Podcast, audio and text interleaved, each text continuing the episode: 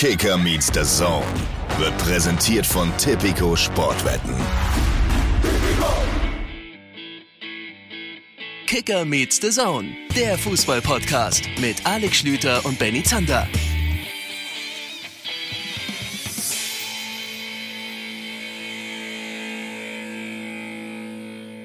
Einen schönen guten Tag. Hier ist der Podcast, der Jogi Löw schon kannte, als ihm noch niemand vertraut hat. Hier ist Kicker meets the Zone mit Alex Schlüter und Benny Zander. Hallo, das war jetzt der Einstieg, wo du gerade zu mir gesagt hast, ich habe mir einen Einstieg überlegt. Ja, es war ein Einstieg und damit habe ich recht behalten. Stimmt, du hast nicht gesagt, es ist ein guter Einstieg. ja, hallo, äh, auch von meiner Seite. Es ist mal wieder Zeit für Kicker Meets the Zone, denn wir wollen über das deutsche Spiel gegen Portugal reden, das seit, ich weiß nicht, wie, wie spät haben wir jetzt, ein paar, paar, paar Minütchen vorbei ist. Wir sitzen hier in den heiligen Zone-Hallen und haben hier äh, tatsächlich, wir sitzen in einer abgedunkelten, also einfach kein Licht angemacht, in der Kommentatorenbox, alle Fenster offen, weil natürlich Hitze. Hitze, Hitze, Hitze. Und es kommt noch eine Sache dazu. Wir sitzen in dieser Kommentatorenbox, die Gott sei Dank relativ großflächig, großzügig ist. Wir sitzen heute nicht nur zu zweit hier, sondern heute ist die Folge, wo ich das erste Mal das Gefühl habe, dieser Podcast ist abgehoben. Wir haben nämlich heute einen Showpraktikanten dabei. Zum ersten Mal. Jetzt, jetzt haben wir ihm kein Mikro gegeben, ne? Doch, ich habe eins vorbereitet. Ich habe eins vorbereitet. Ja, komm, dann, äh, dann darf er sich selber vorstellen. Ich kann währenddessen erzählen, mal es ist hier das Ding, 22.43 Uhr und wir gucken nebenbei Spanien gegen Polen, wo es 1 zu 1 steht. Wenn ihr das hier hört, wisst ihr schon, wie es ausgegangen ist. Aber wir machen das mal wieder so, weil es vielen von euch auch gefallen hat. Nebenbei dann nochmal so ein bisschen auf das zu schauen, was da live gerade passiert. Denn das ist das Schöne an der Europameisterschaft. Irgendwas passiert immer. So, und ich mache das jetzt mal so, wie das so, so Star-Moderatoren, ich mir vorstelle, dass die das machen. Hallo, Herr Praktikant, wer sind Sie denn? Stellen Sie sich doch mal kurz vor. Was machen Sie denn hier? Servus, ich bin's der Nico aus der äh, Mediaabteilung. Und Ja. macht, ja. Ja, moin, Nico, grüß dich. Schön, Nico, dass du da Nico bist. sehr erfreut. Sympathischer Typ, vor allen Dingen, weil er im EM-Tippspiel weit hinter mir liegt. Also viel besser hättest du dich hier in dieses Unternehmen nicht einführen können. Seit wann bist du Praktikant bei The Zone und was hast du mit diesem Podcast noch vor? Ähm, seit April, ist, ich mache quasi mein Praxissemester an der Uni, ähm, hier bei The Zone. Und ich äh, bin jetzt froh, dass ich beim Podcast dabei sein kann. Und ich hoffe, dass es noch einige Male passieren wird. Ja, das kann ich dir jetzt nicht versprechen. Das hängt jetzt auch davon ab, wie du meine nächste Frage beantwortest. Nico, ich habe hier eine leere Wasserflasche. Könntest du mir eventuell für diese Aufzeichnung noch ein Wasser holen? Aber natürlich. Ist nur ein Spaß, ich hole mir gleich selber eins. Alles gut. Ich habe mir jetzt alle Kaffee-Umrühr-Gags erspart. Und äh, ey, komm, bevor wir hier einsteigen, 85. Minute, 86. Also- Minute, Spanien, Polen, vielleicht noch einmal ganz kurz, weil wir ja immer wieder neue Praktikanten haben wollen. Du kannst den Laden hier schon empfehlen, also Praktikum bei The Zone kann man schon machen. Vielleicht erzählst du ganz kurz, in welchem Bereich du genau arbeitest. Warte, ich mache noch kurz das Mikro hier ein bisschen näher ran. So, jetzt. ähm, genauer gesagt bin ich in der Mediaabteilung. Heißt im, äh, im Sales-Bereich, im kleinen Service-Bereich heißt, wir beschäftigen uns quasi mit der Werbung, die auf The Zone läuft und müssen dort äh, Forecasts, das sind äh, Prognosen erstellen, wie viele Zuschauer die Spiele gucken und müssen uns dann mit äh, Werbekunden auseinandersetzen, die dann halt in der Werbung laufen wollen. Weil die ja auch wissen wollen, wie viel denn ungefähr dann zuschauen, wenn sie die dicke Werbung für das dicke Auto oder was auch immer bei uns schalten. Richtig? Richtig. Und das ist dein Job. Und äh, heute darfst du mal so ein bisschen äh, Wandertag haben und bist beim Podcast gelandet. Ist doch sehr, sehr schön, Nico. Du darfst uns über die Schulter schauen und natürlich jedes Mal den Finger heben, wenn Sander wieder Mist erzählt hat. Zum Beispiel sagt, dass es einen glaskaren Elfmeter für den Gegner von Deutschland hätte War es geben können. übrigens, ist übrigens immer noch, eine, äh, da kann mir der Ittrich erzählen, was er will. Ne? Es ist trotzdem ein Elfmeter. Das Aber haben doch egal. jetzt vielleicht nicht alle Leute mitbekommen, bevor wir über das Spiel von heute reden. Einmal kurz die Geschichte, dass Benny, ihr werdet es gehört haben, der Meinung war, Mats Hummels hätte ein klares Foul begangen im Spiel gegen Frankreich. Da habe ich eine Menge Nachrichten bekommen. Ich möchte nur einmal kurz erinnern, ich habe mich zu Beginn der vergangenen Folge entschuldigt und habe gesagt, nee, es ist kein Sidan, ihr habt recht, es ist ein Panenka. Wenn man den Ball in die Mitte chippt, aus elf Metern. Zander wird sogar von einem aktiven Bundesliga-Schiedsrichter in die Schranken gewiesen und er sagt immer noch, es ist für mich ein klarer Elfmeter. Ist mir egal. Ja. Ich bleibe einfach bei meiner Meinung. Man muss auch einfach mal Dinge aussetzen können. Und das mache ich. Also, du hast es gesagt, äh, Nico, willst du, also du, du willst jetzt hier wirklich einfach nur zugucken, wie wir hier reden, ja? Das ist richtig. Okay. Gut, na gut. Also wir sind in der gleich in der, in der Nachspielzeit beim Spiel Spanien gegen Polen und es ist doch wirklich, kann doch jetzt nicht wirklich wahr sein, dass der nächste Favorit hier strauchelt. Und die Spanier, die haben ja schon vor allem einmal nur 0, äh, 0 zu 0 gespielt gegen die Schweden. Gestern die Engländer nur. Was ist denn los mit den Favoriten? Wo sind sie denn? Naja, es gibt, schon, es gibt schon Favoriten, die auch überzeugt haben bis hierhin. Wir müssen nicht sofort wieder über Italien reden, aber es gab heute natürlich, wenn das hier so bleiben sollte, mehr als nur diese eine Überraschung. Die Franzosen haben zu Beginn dieses äh, doch für Deutsche, aus deutscher Sicht großartigen Europameisterschaftstages nur unentschieden gespielt gegen tapfere und auch wirklich starke Ungarn. Das konntest du nicht so viel sehen, weil du ja kurz danach im Stadion in der Allianz Arena gewesen bist. Das stimmt, ja. Ja, da bin ich wirklich neidisch. Ich habe keine Akkreditierung bekommen. Nico, kannst du nicht da nochmal was machen, wenn du mal fünf Minuten hast in deinem Praktikum? Ich habe tatsächlich, obwohl The Zone-Mitarbeiter keine Akkreditierung bekommen. Nicht über den Podcast, nicht über, äh, nicht über den Kicker. Ja, Ähm, aber man. äh, Also wir sind der Podcast, der, der, der ganz ehrlich sagt, Löw, wir haben Vertrauen mit der Aufstellung, mach wieder genauso. Und der DFB weiß es nicht zu schätzen und hat nicht mal eine Akkreditierung für die Spieler. Akkreditierung werden natürlich ob, ob, oft auch übers Optische vergeben. So, das ist natürlich die. Ich habe Hast du, ein Foto hingeschickt und sie haben gesagt, nee, hast, abgelehnt. hast du eigentlich auch so viele Nachrichten? Wir haben jetzt wirklich seit der letzten Folge nicht so wahnsinnig viel Kontakt gehabt, dass du auch so viele Nachrichten bekommen. Wir wären viel zu positiv gewesen, was die Deutschen angeht. Wir hätten viel mehr draufhauen müssen und so weiter. Also, das ist ja, da ist ein enormes Frustpotenzial. Und was am Ende hat sich rausgestellt, ich finde übrigens gar nicht, dass wir so positiv waren. Äh, wir haben schon auch, finde ich, relativ viele Dinge angesprochen, die nicht so gut gelaufen sind. Aber gut, es kam offensichtlich beim einen oder anderen nicht ganz so an. Ja, aber was ist heute? Yogi, und dann steigen wir ein ins Spiel. Ich äh, wackel in die Allianz Arena, da durch die portugiesischen äh, äh, Samba tanzen, hätte ich fast gesagt. Massen da durch, Das aber so ich weiß nicht, was sie in Portugal tanzen. Flamen Flamenco? Nein, das ist Spanisch, weiß ich, keine Ahnung. Also lauf da die Allianz Arena lang, weil ich heute das große Glück hatte, wirklich im Stadion dabei sein zu können. Ich habe übrigens die Full Stadion Experience mitgenommen. Erinnere mich mal dran, dass, äh, wir, da, dass wir da gleich dann noch ein bisschen tun, drüber tun. sprechen. Also da waren einige interessante Sachen dabei, so viel kann ich schon mal sagen. Und dann bin ich im Stadion angekommen. Erster Blick auf die UEFA-Euro-Seite. Was ist mit den Aufstellungen? So, und was ist mit den Aufstellungen? Alle haben darüber diskutiert, geht er zur Viererkette oder Kimmich zumindest in die Mitte oder bringt er den Sané vorne rein. Und Jogi denkt sich, nö, wir machen einfach genau so wie gegen Frankreich, weil war ja gar kein so schlechtes Spiel. Und am Ende äh, hat damit Jogi Löw mal wieder den Jogi Löw gemacht, denn der ist auch ein König im Aussitzen und sich, und, sie, und sich sagen, nee, warum? War ein gutes Spiel, ihr könnt mir Druck machen, wie ihr wollt, alle möglichen Experten und so weiter. Ich mache das so wie beim letzten Mal.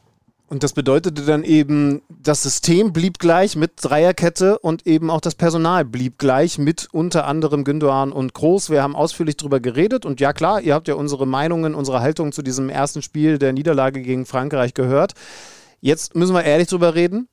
Wir kennen das Ergebnis, aber hast du in dem Moment gesagt, gut, dass er es so macht? Es hatte sich ja angedeutet. Also er hatte vorher auch in Interviews und auf der Pressekonferenz schon äh, relativ klar gesagt, nee, ich werde jetzt gerade, weil die Defensive auch gut gestanden hat, nicht großartig was ändern. Vor allen Dingen nicht defensiv und vor allen Dingen nicht am System. Also es konnte, konnte jetzt keine ganz große Überraschung mehr sein, dass er so angegangen hat. Aber ehrliche Meinung von dir, als du es gesehen hast, als du Nee. den Blick dann da auf diese Ausstellung geworfen Ich habe hast. die typische, er- erster Impuls war der typische deutsche Kartoffelimpuls. Was macht denn der Bundestrainer da wieder? Ja, das kann doch nicht sein. Habe ich, hab ich, hab ich mir im ersten Moment gedacht, aber dann, ja, war Aber übrigens, ne, das ist die, das ist die alte Geschichte. Ich glaube, das letzte Mal haben wir darüber geredet, als Mats Hummels seinen Trainer Edin Terzic beim BVB verteidigt hat, weil er gesagt hat, naja, ähm, Leute, lasst ihn mal machen. Ja. Ne, obwohl Leute schon nach drei Spielen gesagt haben, der Terzic ist der völlig falsche Trainer für Borussia Dortmund. Natürlich hat niemand von denen am Ende der Saison gesagt, oh, die sind noch Dritter geworden, nicht mal nur Vierter und so irgendwie in die Champions League, sondern sogar noch vorbei an Wolfsburg Dritter. Ja, ich habe mich vertan. Ich habe, weil ich was auf Twitter geschrieben habe zu Jogi Löw, dann eine Nachricht bekommen von jemandem, der gesagt hat, es ist schon echt interessant, weil ich halt gesagt habe, irgendwie ist es doch auch schön, dass Jogi Löw die Meinung der anderen 80 Millionen Bundestrainer so überhaupt gar nicht interessiert. Ja. Hat angeschrieben, ja, du hast recht, man muss nur mal schauen unter diesen Postings der Aufstellung vom DFB, wie der Löw da zerrissen wurde. Ich habe es So. auch, ich habe es instinktiv auch gemacht. Es ist- ich habe direkt geguckt. Es ist wirklich krass. Und jetzt wissen wir eben, wir wollen natürlich wie beim letzten Mal das Spiel so ein bisschen filetieren und auch ein bisschen chronologisch durchgehen. Also, falsch war es nicht. Ganz im Gegenteil. Was sagst du zu den Leuten, die sagen, naja, gegen so einen Gegner hätte er auch mit Viererkette wahrscheinlich sogar noch höher gewonnen? Nein, nein, nein, nein, nein, nein, das ist ja Quatsch. Also ein Match entwickelt sich nur so, wie es sich entwickelt, unter den Voraussetzungen, die es gibt. Und die Voraussetzungen waren diese deutsche Aufstellung und die hat von Anfang an hervorragend gegriffen. Alle waren gut eingestellt. Die Dinge, die wir auch teilweise kritisiert haben, haben besser funktioniert. Also ich, ich habe relativ viele Punkte wiedergefunden, wo ich, wo ich mir dachte, relativ früh im Spiel auch schon, oh, besser, besser, besser. Äh, so, und, und, Ja. und, und aber dann im Nachhinein hinzugehen und zu sagen, das, wa- was soll das? Das ist eine, trotzdem eine sehr, eine sehr gute portugiesische Mannschaft und ein Spiel entwickelt sich ganz anders, wenn vielleicht die Systematik eine ganz andere ist. Also das ist Quatsch. Leute, ich. ihr wisst ganz genau, wenn wir in diesem Podcast mal richtig liegen, dann verschweigen wir das nicht tot, sondern hauen damit noch wochenlang auf die Kacke. Und ich fühle mich schon irgendwie ein bisschen bestätigt in dem, was wir gesagt haben. Das war keine gute Leistung gegen Frankreich, natürlich keine gute, aber es war eine okay Leistung. Also ich bleibe dabei und deswegen war es richtig, nicht zu viel zu ändern. Zum Beispiel das System nicht zu ändern und eben auch das Personal nicht auszutauschen ich weiß jetzt auch nicht genau, vielleicht hätte ich, ich bin ja nicht beim Training dabei, eine, eine Position verändert, aber er hat es nun wirklich gar nicht gemacht und man kann ihn dafür definitiv jetzt nicht mehr kritisieren, denn gehen wir rein in die erste Halbzeit. Deutschland beginnt druckvoll, noch drückender und da muss man natürlich dann sagen, das hat auch was mit dem Gegner zu tun als gegen Frankreich und spielt sich ordentliche Chancen raus. Definitiv auch bis dahin, nämlich bis zum ersten Gegentor, ordentlicher als gegen Frankreich in diesem klar. Zeitpunkt, Ja. Zeitraum. Ähm, du kannst ja mal sagen, was sofort, weil du ja gerade schon angedeutet hast, dass da Änderung war, was dir sofort aufgefallen ist, was anders war im Vergleich zum Frankreich-Spiel. Also was mir von Beginn an zum Beispiel aufgefallen ist, der Spielaufbau in der eigenen Hälfte gehörte den Innenverteidigern. Und nicht Toni Kroos. Also der ka- hat dann so ab der Mittellinie übernommen, aber und das hat man von Beginn an gesehen. Ginter beginnt relativ früh mit einem guten Ball, Rüdiger mit einem guten Diagonalball, Hummels ist sowieso ein guter Aufbauspieler und die haben am eigenen 16, aber auch zwischen dort und Mittellinie, haben die sich um den Aufbau gekümmert und Groß ist ganz selten da nach hinten mit reingegangen und hat sich die Bälle abgeholt. Eine Sache, die anders war. Ja, genau. Da muss man aber ehrlich sagen, weil natürlich war das auffällig, aber da muss man ehrlich sagen, das hatte vor allen Dingen mit dem Pressing von Portugal zu tun, weil es war überhaupt gar nicht nötig, dass Groß da äh, was, was macht. Ne? Also, also Portugal stand nochmal defensiver, hat, äh, also ich meine, Frankreich hat auch mit drei Leuten gepresst, aber das hat Portugal nominell auch. Wir kommen gleich dann zu dem, was Portugal unglaublich zugesetzt hat. Aber im Grunde hat Portugal ganz schnell nur noch mit Cristiano Ronaldo gepresst. Und wenn du nur mit Cristiano Ronaldo presst, dann presst du eigentlich gar nicht. Genau, also das ist äh, geile Beobachtung. Also Cristiano Ronaldo und die Taube, die auf dem Feld unterwegs war, habe ich, äh, hab ich dann mal so eine Minute in so, in so isolierte Beobachtungen genommen und es waren ähnliche Bewegungsmuster zu erkennen teilweise. Und trotzdem Ja, ist mit der, Ball kann die Taube schon mehr. da, äh, trotzdem ist der Kerl faszinierend, weil der nimmt sich seine Pausen auch aktiv, der gestikuliert. Also wenn man im Stadion ist, sieht man das ja noch viel besser, wie der auch gestikuliert nach Pässen, die nicht kommen oder die falsch kommen in Richtung seiner Gegenspieler, weil er halt diesen Status hat. Und dann dauert es eine Minute und plötzlich, ja, und dann, dann kam der Ball aber auch ein, zwei Mal eben nicht. Das Spiel ist übrigens jetzt zu Ende. Die Spanier gegen Polen tatsächlich nur 1 zu 1. Spanien nur mit Das zwei ist Punkten aus den ja. ersten beiden Ja. Spielen. Wir kommen später noch zu den anderen Geschehnissen in, äh, im Turnier. Dann gibt es wieder diesen Moment, Ronaldo watschelt da im Abseits langsam zurück, engagiert sich gar nicht gegen den Ball und dann plötzlich merkt er, oh, Ballgewinn, plötzlich tippelt er auf die Linie und dann gibt es diese kleinen, äh, kleinen Nadelstichschritte von ihm und diesen Sprint in die Tiefe. Du denkst dir, das kann doch, also das ist wie wenn du in einen Computer aus dem Energiesparmodus plötzlich äh, irgendwie einen Ego-Shooter, der unglaublich an, anspruchsvoll ist, irgendwie starten würdest. Er hat halt nur diesen Pass dann ein, zwei Mal auch nicht bekommen, aber das war so krass zu beobachten und wie schnell dieser Typ äh, auch auf den ersten Metern ist, wenn er dann in die Tiefe antritt, ist echt krass. Ja. Also das ist schon heftig und da siehst du auch, wie sehr er daran arbeitet, aber er gönnt sich halt genau die Auszeiten, die er irgendwie sich auch gönnen will, um dann aber auch, wie beim 1 zu 0, da zu sein. Davor aber, weil du es gesagt hast, ich habe allein hier auf meinem Zettel äh, erste elf Minuten drei gute Chancen für die Deutschen. Das Abseitstor, ähm, wo Robin Gosens äh, den Ball reindrückt, das müssen wir nochmal kurz erklären, ähm, warum es am Ende Abseits war, denn Gosens war nicht im Abseits bei der Flanke von der rechten Seite. Nee, Serge Gnabry war vorne im Abseits und deswegen aktiv, weil er klar in Richtung Ball geht.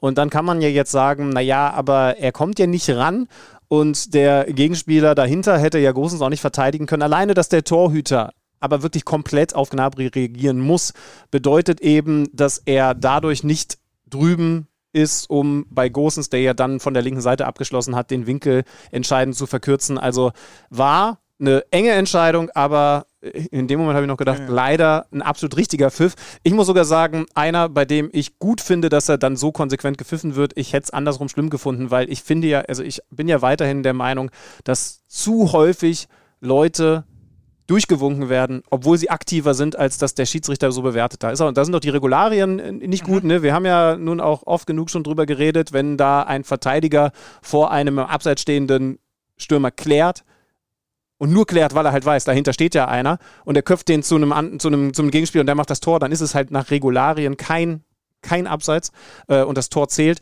Und ich finde auch das einfach nicht wie die Schiedsrichter pfeifen, weil die Regeln sind so, aber ich finde es halt einfach von den Regeln her falsch. Mhm. Und, und in dem Fall, wie gesagt, er war definitiv aktiv. Man, man kann ganz klar erkennen, dass der Torhüter darauf reagiert, der Verteidiger dahinter auch, aber vor allen Dingen der Torhüter und deswegen richtigerweise das 1 zu 0 für Deutschland nicht gegeben. Fernschuss Harvards, ein Großschuss, der noch geblockt wird und erste 15 Minuten eigentlich wie aus einem Guss. Weil auch, äh, anderes Element, was wir auch angesprochen hatten, diese Position in den Halbspuren besetzt wurden, bespielt wurden und darüber auch äh, gute Dinge passiert sind, eigentlich das ganze Spiel über. Ne? Und es hat, hat, von Beginn an schon, egal ob es ein Müller war oder ob es ein Harvards war, es war ein richtig guter Zug drin und die Deutschen waren so dermaßen tonangebend. Und was passiert dann? Du fängst dir nach eigener Ecke in der 15. Minute das Gegentor. Und aus dem ganzen Stadion wird erstmal, außer natürlich der portugiesische Fraktion, wird erstmal alles rausgesaugt wieder. Ja, also das war so ein Moment, in dem man dann auch bei Cristiano Ronaldo, wenn man sich das in der Zeitlupe, es gab eins, ich glaube von der Spider-Cam, also über dem Spielfeld aufgenommen, äh, eine Wiederholung, wenn man sich das nochmal genau anschaut, wie er da aber sofort merkt, hier könnte was gehen. Und es ging eben was. Man muss bei dem Tor aber dann, auch wenn es nach einer Ecke eine komplette Positionsveränderung auf dem Spielfeld gegeben hat, Kritik äußern, weil man kann das verteidigen. Man sollte das sogar verteidigen. Ich meine, man sollte es nie einen Konter nach einer Ecke kassieren, aber sie sind eigentlich nicht richtig in Unterzahl gewesen. Und da müssen wir leider vor allen Dingen Kai Havertz, also meiner Meinung nach vor allen Dingen Kai Havertz kritisieren. Ja, sie hatten dort ähm, gegen den Portugiesen, der an der Mittellinie positioniert war, 1 plus 1 nennen die Trainer das. Also einer steht quasi dahinter, das war Havertz in dem Fall, ähm, an der Mittellinie, um den abzusichern. Und davor stand in der Nähe noch Robin Gosens. Ja. Und dann der dritte, und, das, und da habe ich jetzt aber gelernt, ist schon das erste Problem, die standen alle auf einer Linie. Äh, Ilkay Gündoğan war, glaube ich, der dritte im Rückraum, wenn mich nie alles täuscht. Äh, es müsste Gündoğan gewesen sein. Und ähm, das heißt, die waren in dem Moment, wäre es besser gewesen, habe ich gelernt aus Trainersicht, wenn Gündoğan, der so im Rückraum des, des, Mittel, äh, des, äh, des Strafraums stand, bei dieser Ecke, wenn der weiter drüben gestanden hätte. Weil so waren die drei alle auf einer Linie und was passiert? Die waren alle auf der Linie, ähm, wenn man quasi von, vom, vom Tor der Portugiesen drauf gucken würde, ein bisschen links versetzt. Und wie wird der Ball geklärt? nach rechts draußen. Von Cristiano Ronaldo, glaube ich, sogar selbst, ne, der ihn rausköpft aus dem 16er und dann diesen Sprint mit anzieht. Bin mir relativ kann sicher. Sein, sein, ja. so, und das äh, äh, ist von dieser, von dieser Restverteidigung, wie man es nennt, also von dieser Staffelung ganz interessant. Eigentlich ist es okay, an der Mittellinie einen 1 plus 1 zu verteidigen. Du hast einen dahinter, hast einen davor. Ähm, und, und ganz kurz nochmal zur Erklärung. Ne? Du meinst die Linie, die quasi parallel zu den Seiten aus Linien genau, läuft und genau. nicht eine Linie, wie du normalerweise als Viererkette oder Dreierkette stehst. Ne? Nur, dass genau, das wenn man, von der, Mittel, wenn man von der Mittellinie quasi bis zum 16er eine Linie bauen würde. Und auf der standen relativ schnurstracks gerade drei deutsche Spieler. Und die standen dann aber eben nicht mittig, sondern alle versetzt und genau auf die andere Seite kam der Ball. Und dann äh, konnte der Portugiese, äh, ich habe es mir hier aufgeschrieben, wer treibt den nochmal? Bernardo, ne? Ich glaube, ja, ja. 40 Meter, 50 Meter, der treibt den Ball, der treibt den Ball, weil die natürlich, die Seite ist komplett offen, wenn die den da rausköpfen. Und Cristiano köpft ihn raus und wenn man dann mit dem Blick bei ihm bleibt, der geht den Sprint komplett mit nach vorne und ermöglicht so erstmal überhaupt das Tor, weil durch den Sprint ist dann Havertz auf der letzten Linie. Ja. Der zuckt nochmal kurz zu ihm rüber, weil der diesen Sprint in die Tiefe macht und damit öffnet er den Raum auf der anderen Seite wiederum, denn der Ball wird dann vom portugiesischen rechten Flügel auf den linken buxiert, öffnet er den Raum auch nochmal mehr mit und bereitet quasi doppelt sein eigenes Tor vor, weil er den Ball rausköpft und weil er mit dem Sprint aus dem eigenen 16er in den gegnerischen 16er erst den Raum aufmacht und dann vollendet. Und ja. das ist halt einfach Weltklasse. Ja, und trotzdem darf es so nicht passieren. Also das war die portugiesische Sicht und du hast recht, Cristiano Ronaldo, wie gesagt, schaut euch diese Wiederholung nochmal an, mit welcher Geilheit der da ist. Äh, was ist jetzt, ist dein Laptop jetzt hier gerade ausgegangen oder was? Mach einfach weiter. Wir haben, ja. hier, wir haben hier die Aufzeichnung, mit der ich arbeite, sowieso da drauf. Alles klar. ähm, aus deutscher Sicht muss man eben sagen, dass Kai Havertz tatsächlich von Cristiano Ronaldo so ein bisschen zur Ballseite gezogen wird und Diego Jota hinter sich vergisst. Das ist deswegen besonders ärgerlich, weil sie eigentlich im 3 gegen 3 stehen, beziehungsweise halt laufen. Und das ist nicht leicht zu verteidigen, weil das alles mit Geschwindigkeit passiert und weil Räume da sind. Aber trotzdem darf er nicht rüber zu Cristiano Ronaldo gezogen werden, weil sie nicht in Unterzahl sind in dem Moment und muss eben bei Diego Jota bleiben. Dann ist das ein schöner Chipball von Bernardo Silva, über den wir gleich noch reden müssen. Dann ist das natürlich gut rübergelegt und dann ist es ein Ronaldo, der natürlich wieder das Tor macht. Aber es ist trotzdem ärgerlich gewesen. Ja. Abgehakt, 1 zu 0 für Portugal höchst unverdient mit dem ersten Torschuss für Portugal in diesem Spiel. Eigentlich hätte es zu dem Zeitpunkt schon 1 zu 0 stehen sollen für die Deutschen, weil sie eben sich Chancen rausgespielt haben, weil sie enorm viel Ballbesitz gehabt haben. Und das, was dann imponiert hat, war, sie haben einfach genau so weitergespielt. Und sie haben Portugal, wie schon vor dem Treffer der Portugiesen, unglaublich Probleme bereitet. Der Hauptschlüssel, du hast ihn, du hast, du hast, finde ich, ein Element davon schon gebracht, war, dass du gegen die Viererkette der Portugiesen regelmäßig eine Überzahl auf der letzten Linie hergestellt hast. Genau. Und das ist krass, weil das siehst du nur ganz, ganz selten. Das klingt jetzt erstmal total leicht einmal durchgezählt. Du hast die drei Offensiven mit Gnabry und dann die vor allen Dingen die Jungs in den Halbräumen Havertz und Müller. Aber du hast zwei Außenverteidiger gehabt, die nicht mehr, also das Wort Verteidiger gehört verboten. Sie sind Außenstürmer gewesen eigentlich. Sie sind ne? de facto Ja, Außenstürmer gewesen. So, und das kennen wir natürlich, dass ein Robin Gosens hoch steht und selbst ein Jo Kimmich. Aber sie sind so dermaßen auf der letzten Linie gewesen, dass sie ganz häufig eine 5 gegen 4 Situation gehabt haben. Jetzt kommen wir dann auch gleich zu Bernardo Silva, der damit überfordert gewesen ist, wie auf der anderen Seite Diego Jota. Guck dir mal bitte die Ausstellung an, das waren die beiden, die Genau, beiden halben. ne? Außen, ja. Genau. Und trotzdem ist es natürlich so, dass du eine Unterzahlsituation auch mal verteidigen kannst. Und jetzt kommen wir wieder zu dem Element, was du vorhin schon genannt hast. Du kannst natürlich rüber zur Ballseite schieben. Wenn der jetzt zum Beispiel rechts ist, dann, dann lässt du da mal ein bisschen Platz und der Gosens steht zwar da auf höchster Linie, aber dann ist er da halt ganz drüben.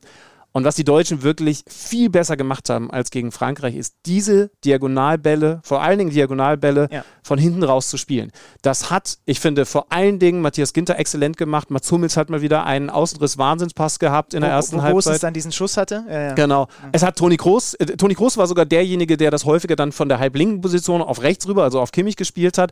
Die anderen Bälle hat sehr häufig Ginter gespielt auf, auf Gosens, den ich da herausragend gefunden habe. Und du hast recht, das war die Arbeitsaufteilung, die es brauchte. Und wie gesagt, Du hast absolut recht, dass sich Groß die Bälle weniger geholt hat. Ich kann jetzt nicht sagen, ob das die ganz, ganz klare Ansage war. Ich glaube, dass es auf jeden Fall auch was damit zu tun hatte, dass er selber gemerkt hat, heute ist das nochmal viel weniger nötig, dass das auch gegen Frankreich nicht bei jeder Aktion nötig gewesen wäre, ganz klar.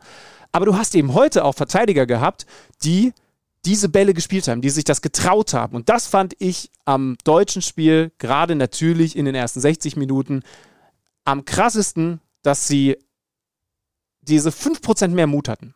Wir haben ja darüber geredet, dass sie gegen Frankreich auch Situationen hatten, in denen du gemerkt hast, jetzt hat Mats Hummels den Ball am Fuß, jetzt hat Ginter den Ball am Fuß. Und ja, da wäre einer im Halbraum und er könnte den jetzt mal hart flach dahin schlagen. Und ja, da drüben könnte der Querpass jetzt diagonal gespielt werden hinter die Kette. Aber sie denken jetzt auch darüber nach, dass es doof wäre, wenn der abgefangen wird und es den Konter gibt. Und dann Mbappé kommt. Genau. Und sie haben mit einer Konsequenz gespielt, dass sie Torchance auf Torchance über dieses Muster erspielt haben.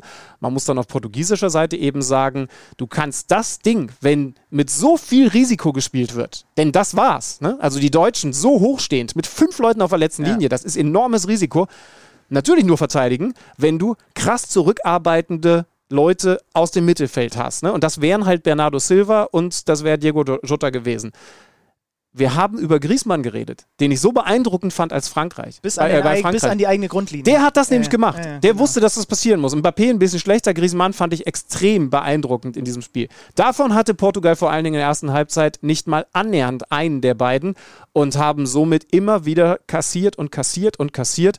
Wie gesagt, exzellent gespielt, schlecht darauf reagiert, aber da will ich, wie gesagt, ich fand es bei Frankreich total krass, weil diese Taktik hatten wir auch gegen Frankreich schon. Ein bisschen weniger Mut, aber vor allen Dingen auch beeindruckend verteidigt. Und jetzt haben wir mehr Mut gehabt und scheiße verteidigt.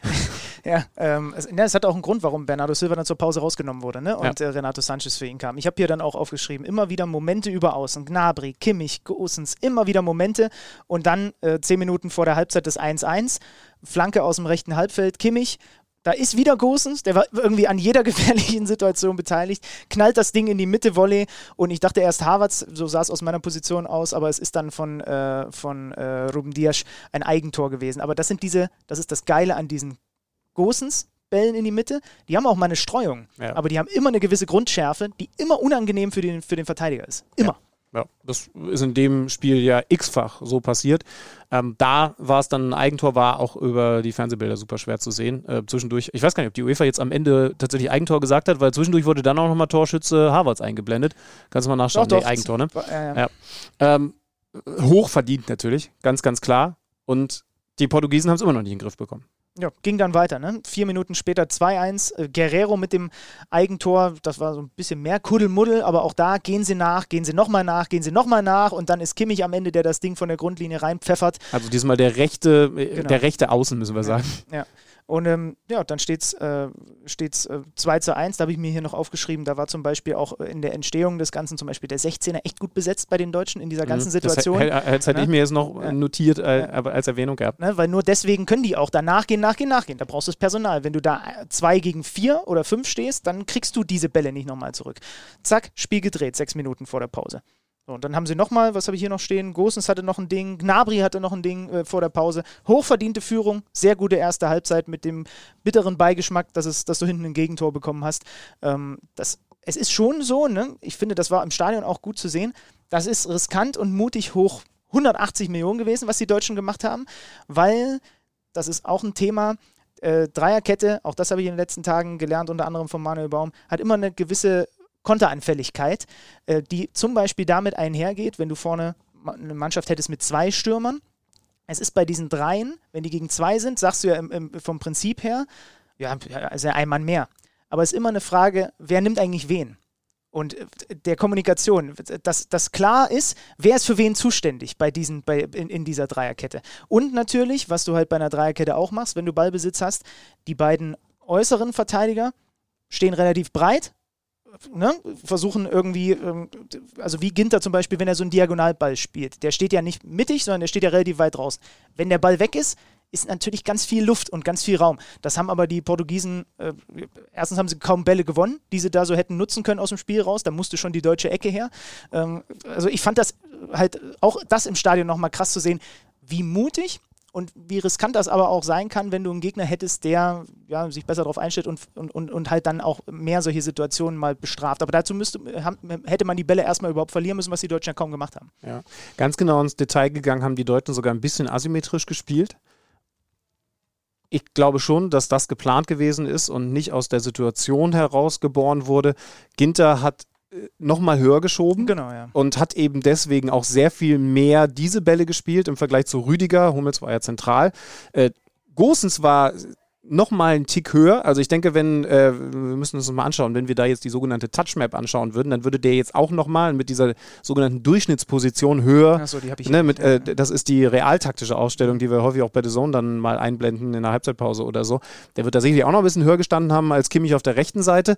Und was ist das Gute, wenn du es so asymmetrisch aufbaust? Du gibst Toni Kroos so ein bisschen die Chance, seine Lieblingsposition zu spielen, im Aufbau auf dieses halblinke rein, mhm. rauszukippen. Und von da hat er dann halt häufig die Diagonalbälle gespielt. Also Ginter im Spielaufbau sehr viel mehr der Mann, der auch mal angedribbelt hat, der Mann, der eben dann mit den Schritten nach vorne den Ball bekommen hat von, von Hummels, um da dann auch wirklich mit der gewissen Sicherheit und natürlich auch dieser enormen Qualität die Bälle reinzuspielen.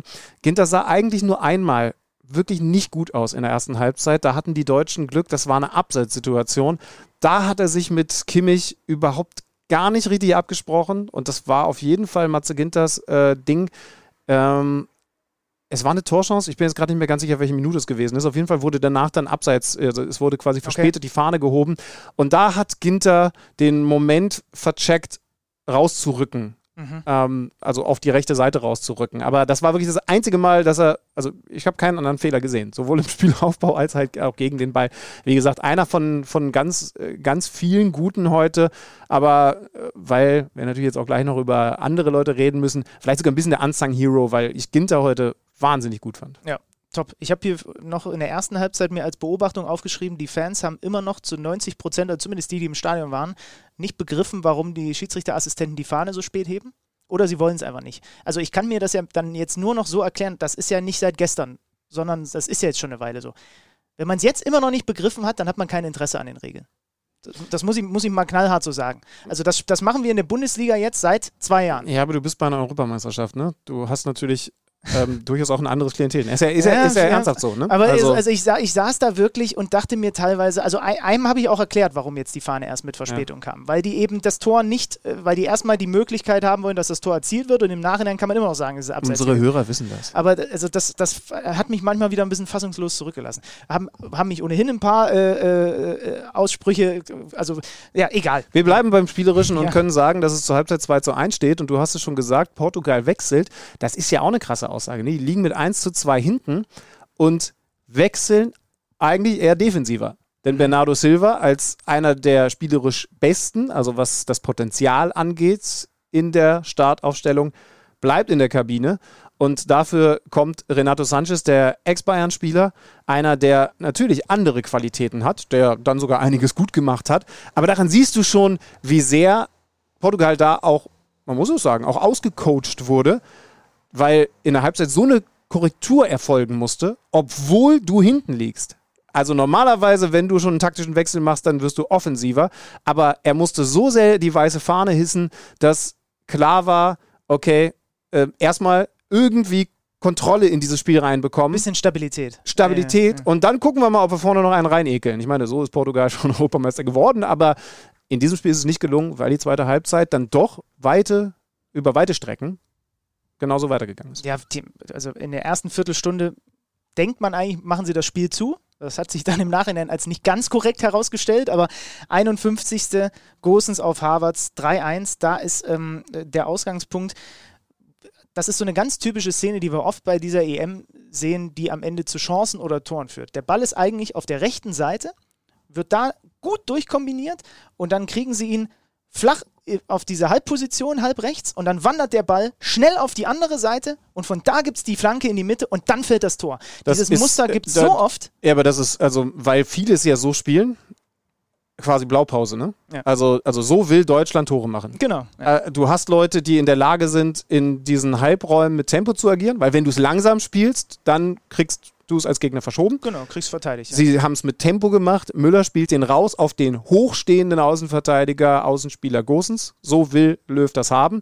Und dann hast du vorne in dem Fall das wäre jetzt der Moment gewesen, wo ich es angesprochen hätte, die Boxbesetzung, denn Gnabry wäre sogar auch noch dahinter gewesen, der hat sich da ins Abseits geschummelt, gut, dass er nicht rangekommen ist, weil Havertz eben zur Stelle gewesen ist und den Ball über die Linie drückt. Aber du hast eben dann diese Nachrückenden, auch gar nicht so klaren Neuner, sondern, und das ist tatsächlich schon eine erste Erkenntnis, wir sprechen ja später noch über die anderen Spiele, die uns so aufgefallen sind und, und die Dinge, die uns da besonders aufgefallen sind, variable Leute, die halt im richtigen Moment dadurch auch schwerer zu greifen in den 16er reinkommen. Wenn es doof läuft, macht das keiner. Und Gosen spielt den Ball quer und ach so, ich da wusste jetzt nicht, dass du den quer spielen willst. Wenn es gut läuft, so wie heute, stehen da sogar zwei. Und Gnabry kann auch froh sein, dass er nicht angespielt wurde, weil er noch leicht vor dem Ball gestanden hat. Weil vom Naturell sind die beiden ja auch so torgeil und gehen ja auch gern diesen Wege. Ne? Also eigentlich sind Gnabry und Havertz dafür ja auch wie gebacken, um, um, ja. um da vorne so reinzustoßen. Wenn, wenn du dann sogar noch, du hättest im, theoretisch sogar, wenn er dann auf dem Feld ist, das hat er, glaube ich, einmal, äh, als er dann drauf war, äh, äh Goretzka macht auch diese Wege dann im Zweifel da vorne rein. Der ist dann eher so für den hohen Ball zu haben, aber du hast. Das, das hat heute perfekt funktioniert, aber ja. trotzdem ist es natürlich was anderes, weil hast du einen Neuner, hast du einen Lewandowski, äh, der da in dem Stadion normalerweise rumturnt, oder ein, ein Holland oder, oder, oder ja, was du halt noch so für Mittelstürmer in dieser Welt hast, dann stehen die von vornherein da. Also dann weißt du, der wird immer da sein. Ja, ja. Jetzt muss man eben gucken, dass mindestens genau. einer da ist und im besten Fall sogar genau. zwei und dann auch vielleicht mal eine gewisse Überzahl in einem bestimmten Bereich im 16er da ist, das hat eben heute extrem gut funktioniert. 4-1, 60. Minute, äh, herausgespielt. Also wenn, wenn Thomas Müller in den Ball nicht so reingrätscht, entsteht dieses Tor nicht der war, und, und legt ihn mit der Grätsche quasi weiter und dann äh, geht es über Kimmich Flanke auf Gosens.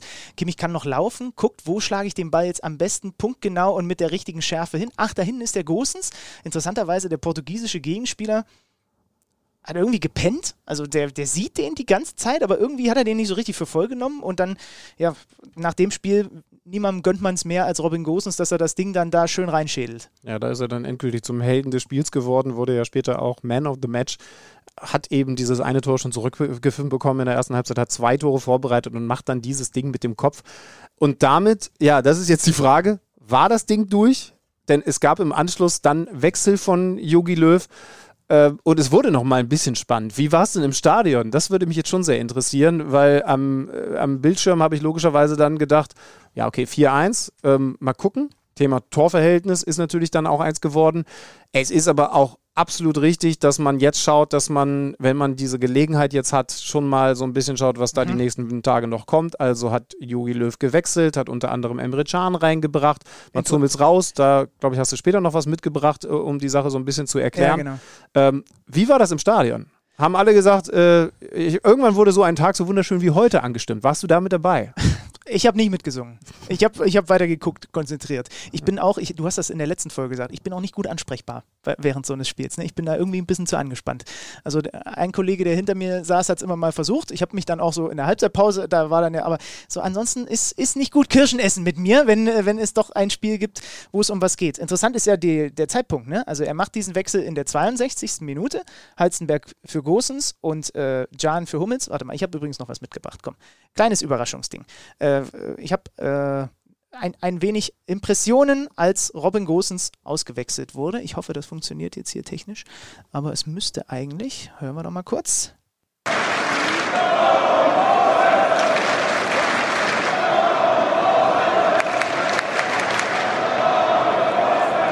Mit dem alten Huhaha Cha-Cha-Cha-Takt. Genau. Das beziehungsweise, beziehungsweise es war sogar noch kurz später. Also da war er schon auf der Bank äh, gesessen. Und dann hat das Stadion einfach von sich aus den Gosens nochmal abgekultet, weil, das fand ich auch schön, ich weiß gar nicht, wer das getwittert hat, das habe ich dann nur im Nachhinein gesehen. Robin Gosens ist so ein bisschen die personifizierte Ein-Mann-U21-Nationalmannschaft innerhalb der deutschen Nationalmannschaft, weil den alle weil der so nahbar ist, weißt du? Und die, und, und die Leute irgendwie mit dem mehr anfangen können, als vielleicht mit dem einen oder anderen ein bisschen glattgeschliffenen Profi. Und deswegen finden die das natürlich, klar, das ist dann auch einer, der die Linie rauf und runter ackert und äh, in dem Spiel natürlich an jeder Aktion gefühlt beteiligt war. Aber sie hören ihn natürlich auch reden, wenn er am Mikro ist, wenn er bei uns hier im Podcast ist. Äh, und und äh, deswegen, glaube ich, ist der halt auch wie für den, wie, wie als Publikumsliebling quasi gemacht. Hatten wir den schon mal im Podcast? Ab und an. Habe ich mir sagen lassen, ja.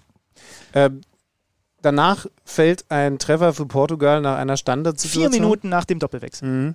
Und ich habe schon so ein bisschen gedacht, oh je, ob da, ob sich Yogi jetzt gerade zum ersten Mal am heutigen Tage verzockt, weil er eben so früh schon in den Schon-Modus gegangen ist. Ja gut, sagen wir es mal so. Es gab ein paar im Stadion, die das auch so gedacht haben, offensichtlich. Der, der, der sofort wieder unter die Aufstellung auf, auf Instagram, Yogi raus. Also, irgendwie, keine Ahnung, was haben die denn da gemacht? Die laufen alle gar nicht durch. Das war so eine ganz komische Situation. Der klassische äh, Halbfeldfreistoß, den, äh, also ich habe ja irgendwann mal, also wir machen, äh, die meisten von euch wissen das mittlerweile, ja, diese Podcast-Nummer schon ein paar Jahre. Früher haben wir das auch mal in anderer Form, unter anderem Namen gemacht. Ich habe irgendwann mal mit dir die Theorie besprochen, dass man. Was ist jetzt hier draußen? Hier, hier, draußen fährt der Bus lang. Weil wir haben hier, Entschuldigung, falls ihr im Hintergrund immer mal so Störgeräusche hört, wir haben halt hier alle Fenster offen, weil hier wirklich, ansonsten würden wir eingehen. Sprich weiter. Ja. Ich weiß nicht, was mit dem Bus los ist. Da muss man mal den. Also, äh, meiner fachmännischen Meinung nach müsste man da an den Keilriemen mal ran. Keine Ahnung, ob das stimmt. Weiß ich nicht. Es wird Kfz-Mechaniker geben, die das jetzt akustisch nochmal nachverfolgen können und das dann eventuell bestätigen. Ähm.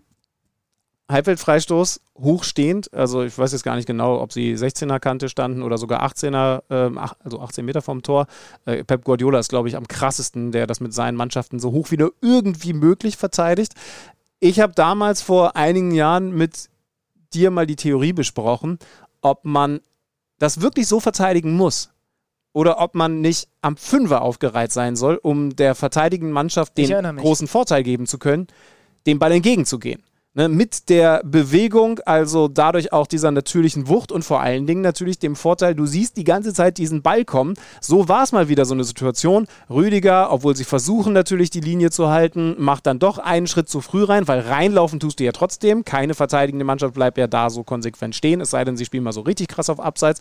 Macht heutzutage so gut wie keine Mannschaft mehr einer geht ein bisschen zu früh rein und dann ist das halt auch so mit äh, zurücklaufen und über die Schulter wegkopfen schwer zu verteidigen. Ist die ja. ekligste Situation, die ja. ich je in meiner bescheidenen fußballerischen Laufbahn erlebt habe. Ja, klar muss man natürlich dazu sagen, da ist eine Idee dahinter und es hat ja auch einen gewissen Sinn, dass du so hoch stehst, weil du natürlich so viel Raum wie möglich zwischen die Angreifer und den Torhüter bringen willst, beziehungsweise das Tor bringen willst, so dass man den Ball teilweise gar nicht nah genug ans Tor ranziehen kann, weil da müssen die Spieler dann erstmal hinlaufen, ohne ins Abseits zu kommen. Das heißt also, diesen Raum herzustellen, ist durchaus ein sinnvoller Gedanke und die Spieler müssen ja auch immer sehr aufpassen, dass sie da nicht ins Abseits tappen, aber es kann eben ganz schnell schief gehen und wenn es schief geht, dann passiert eben sowas, wie da Rüdiger hebt das Abseits auf, ansonsten waren die restlichen deutschen Spieler in einer Linie, weil er aber auf einer Linie mit wahrscheinlich vier portugiesischen Offensivleuten gestanden hat, sind die dann auch in der Lage, Cristiano Ronaldo in dem Fall, vom langen Pfosten das Ding nochmal quer zu legen und niemand kann das verteidigen. Und darum gibt es diesen Anschlusstreffer von äh, Diogo Jota. Anschlusstreffer zum 2 zu 4. Ja, hat sich wirklich wie ein Anschlusstreffer auch angefühlt. Das macht äh, Ronaldo übrigens äh, richtig geil, wie er den von der Grundlinie noch zurückkratzt. Da sieht man einfach, wie gut artistisch austrainiert und alles am Ball dieser Mensch ist, diesen Ball da noch rüberzulegen. Aber ich finde den Gedanken, also da hänge ich mich jetzt gerade wieder dran auf. Es ist wirklich lange her, dass du das mal vorgeschlagen hast, das einfach von zum Beispiel im 5-Meter-Raum zu verteidigen und dem Ball entgegenzugehen. Ne? Ja, finde ich gut. Also hat eben natürlich für die angreifende Mannschaft wieder den Vorteil, dass die sich vor zumindest mal fünf Meter vor den Torhüter stellen können. Ne? Aber wenn du dann konsequent den Schritt raus machst, ne, dann verändert sich ja die komplette Situation. Kannst du ja immer noch auf Abseits spielen, ja, denn ja. dann müssen ja die Angreifer wieder dran ja, denken. Ne? Also vielleicht ist fünf Meter auch falsch, sondern es müssen acht Meter sein, aber zumindest zu wissen, so, ich kann mich nach vorne bewegen, denn alles, was jetzt über mich rübersegelt, das muss der Keeper haben. Ne? So, aber ist ja auch nur eine Idee und ich bin mir sicher, das hat der ein oder andere Profiverein auch schon mal ausprobiert. Irgendwo ist ein Haken. Wenn Trainer zuhören und wir wissen ja, ein paar hören zu, dann sagt gerne mal, was da der entscheidende Haken dran ist. Äh, Hashtag KMD Podcast oder Benny Zahners Handynummer. Denn irgendwo muss ein Haken sein äh, äh, in meinem Theorievortrag, äh, den ich jetzt so deutlich nicht gesehen habe. So, komm, du alter Theoretiker. Ich nehme dich jetzt an die Hand und unmittelbar mit ins Stadion hinein, gefühlsmäßig nach diesem Tor es war sofort, ach du Scheiße. Aber sofort. ja, ne? okay. Also es, du merkst das dann auch sofort in den Minuten danach an den Rufen, die plötzlich wieder reinkommen und an der unglaublichen Nervosität. Und die hätte sich zwölf Minuten später ja noch um ein Vielfaches vergrößert, wenn Renato Sanchez das, diesen krassen Schuss dann nicht an den Pfosten setzt, sondern irgendwie rein. Da hätte nämlich Manuel Neuer nie so viel dran zu melden gehabt. Und auch in den Minuten davor, du hast schon gemerkt, oh, oh, ah, es ist doch alles noch, also es ist noch, der, der, der, der deutsche Turm von Pisa ist noch ziemlich schief und das Fundament ist ziemlich wackelig und wenn jetzt noch eine gute Chance, ja. Ai, ai, ai, Wobei ich ganz ehrlich sein muss, ich frage mich bei sowas dann immer, ob du das wirklich nur so zittrig erlebst, wenn du es halt mit den Deutschen hältst. Und ob ein Spanier dieses Spiel angesehen hat, gesagt hat, ja gut, zwei Tore schießen die jetzt nicht mehr. Ja gut, Sanchez, aber selbst kann, dann. Kann also, sein. Also ja. ich, ich, weiß immer nicht, ob man das zu sehr durch die eigene, in dem Fall sehr zittrig wackelnde Brille sieht. Ja, aber ähm, im Stadion war es schon wirklich ja, krass. Ich meine, Fakt ist, der Ball fliegt dann nochmal gegen den Pfosten nach diesem Wahnsinnsschuss von Renato Sanchez und dann wäre es nur noch ein Tor gewesen. Also das ist ganz, ganz klar. Es gab aber eben, das muss man auf der anderen Seite dann eben auch erwähnen, mal Phasen, wo Deutschland vier, fünf Minuten in der Lage ist, sich den Ball ja, ja, zu genau. schieben, weil sie, übrigens, das will ich schon nochmal betonen, ne? wir haben sehr viel über Gündogan und Groß diskutiert, die jetzt geliefert haben, weil sie halt in der Lage sind, wie kein anderes Team bei diesem Turnier, obwohl da noch andere große Kaliber sind. Ballkontrolle zu behaupten. Ja, ja. ja, da muss ich schon auch ein bisschen zurückrudern. Ich habe ja einfach mal nassforsch in der letzten Folge die These rausgeballert mit Gündogan und Groß, einfach weil ich mal wieder ein bisschen provozieren und pöbeln wollte. Und vielleicht auch keine Ahnung habe. Äh, das würde ich so nicht sagen. Ähm, wenn sie so spielen wie gegen Portugal, können sie auch zusammenspielen. Dann, dann haben sie meinen Segen. Dann haben sie meinen Segen. Mein ist Gott. So schlecht. Das ist so dann schlecht. haben sie meinen Segen. Äh, es gab dann ja noch äh, Goretzka eingewechselt. Ne? Macht, trifft dann noch die Latte bei diesem Konter. Da würde mich deine Meinung interessieren. Ich habe da dann auch auf der Rückfahrt jetzt gerade, bevor ich dich eingesammelt habe, nochmal drüber nachgedacht. Ich finde das okay, dass er selber abschließt. Ja, ja. Beide laufen rechts und links mit. Sie haben eine 3 gegen 2 Situation und ziehen die. Äh, Müller will natürlich den Ball, der rechts mitläuft, er will ihn haben. So, das ist klar. Das hat er ihm auch danach nochmal erklärt. Aber Leon Goretzka ein, hat einen so guten Schuss und kommt dann relativ klar aus, was waren es denn, 15 Meter vielleicht noch, zum, zum, zum Abschluss mit einem Schussfenster. Ich finde das in Ordnung, weil manchmal hört man ja auch, oder auch ich lasse mich manchmal im Kommentar dazu hinreißen, dann zu sagen, ja, muss er vielleicht nochmal rüberlegen. Nee, aber ich habe dann nochmal drüber nachgedacht. Ist doch in Ordnung. Deswegen laufen die beiden ja auch, äh, um ihm im Zweifel auch Platz zu machen, dass er vielleicht auch selber den Abschluss will. Sie laufen ja nicht nur für sich so. Und du bist in so einer Situation ja als verteidigende Mannschaft mit diesen zwei Leuten, die gegen drei auf dich zulaufende ähm, Spieler kommt, eigentlich das Team, das entscheidet. Und äh, wenn du das zum Beispiel nochmal siehst, schau mal auf Pepe, der war, glaube ich, nämlich bei Gnabry links. der hat sich ganz klar dafür entschieden, Goretzka diese Schussfenster zu geben Mhm. und nicht diesen Schritt hingemacht, um diesen Pass, Du bist ihm, immer ihm diesen Pass zu geben. Ne? Ne? Wie wenn es früher in der Schulmensa, wenn es zwei geile Essen gab. Gab es Ja. nicht so oft, aber wenn es, dann muss man abwägen. Nehme ich das eine oder nehme ich das andere? Ja, und in dem Fall haben sie Goretzka den Schuss gegeben und dann sagst du, wenn Goretzka es perfekt macht, danke, dann geben wir euch auf die Art und Weise das entscheidende Tor. Ja. Er hat ihn halt äh, ein bisschen drüber gesetzt, hat noch die Latte gestriffen, aber ja, finde ich auch, ähm, muss er nehmen. Und dass Müller trotzdem sich beschwert, das ist, also das gehört dazu. Ja. Weitere Beobachtung, gerade in dieser Schlussphase hat man gesehen, warum Thomas Müller wieder zurück ist und man ihn braucht. Der hat dann teilweise hat man es, obwohl ja Zuschauer im Stadion waren, hat man ihn dirigieren hören. Mhm. Ja, über, also wirklich, wie er dann teilweise die Leute nochmal in Position geschoben hat. Und was ich ganz krass fand, was mir sonst bei Länderspielen gar nicht so aufgefallen ist, ich weiß ja zum Beispiel auch schon gar nicht mehr, wann ich mein letztes Länderspiel überhaupt mit dem Stadion gesehen habe, das ist wahrscheinlich 100 Jahre her. Bin natürlich auch nicht hier im Fancy Fanclub Nationalmannschaft und so.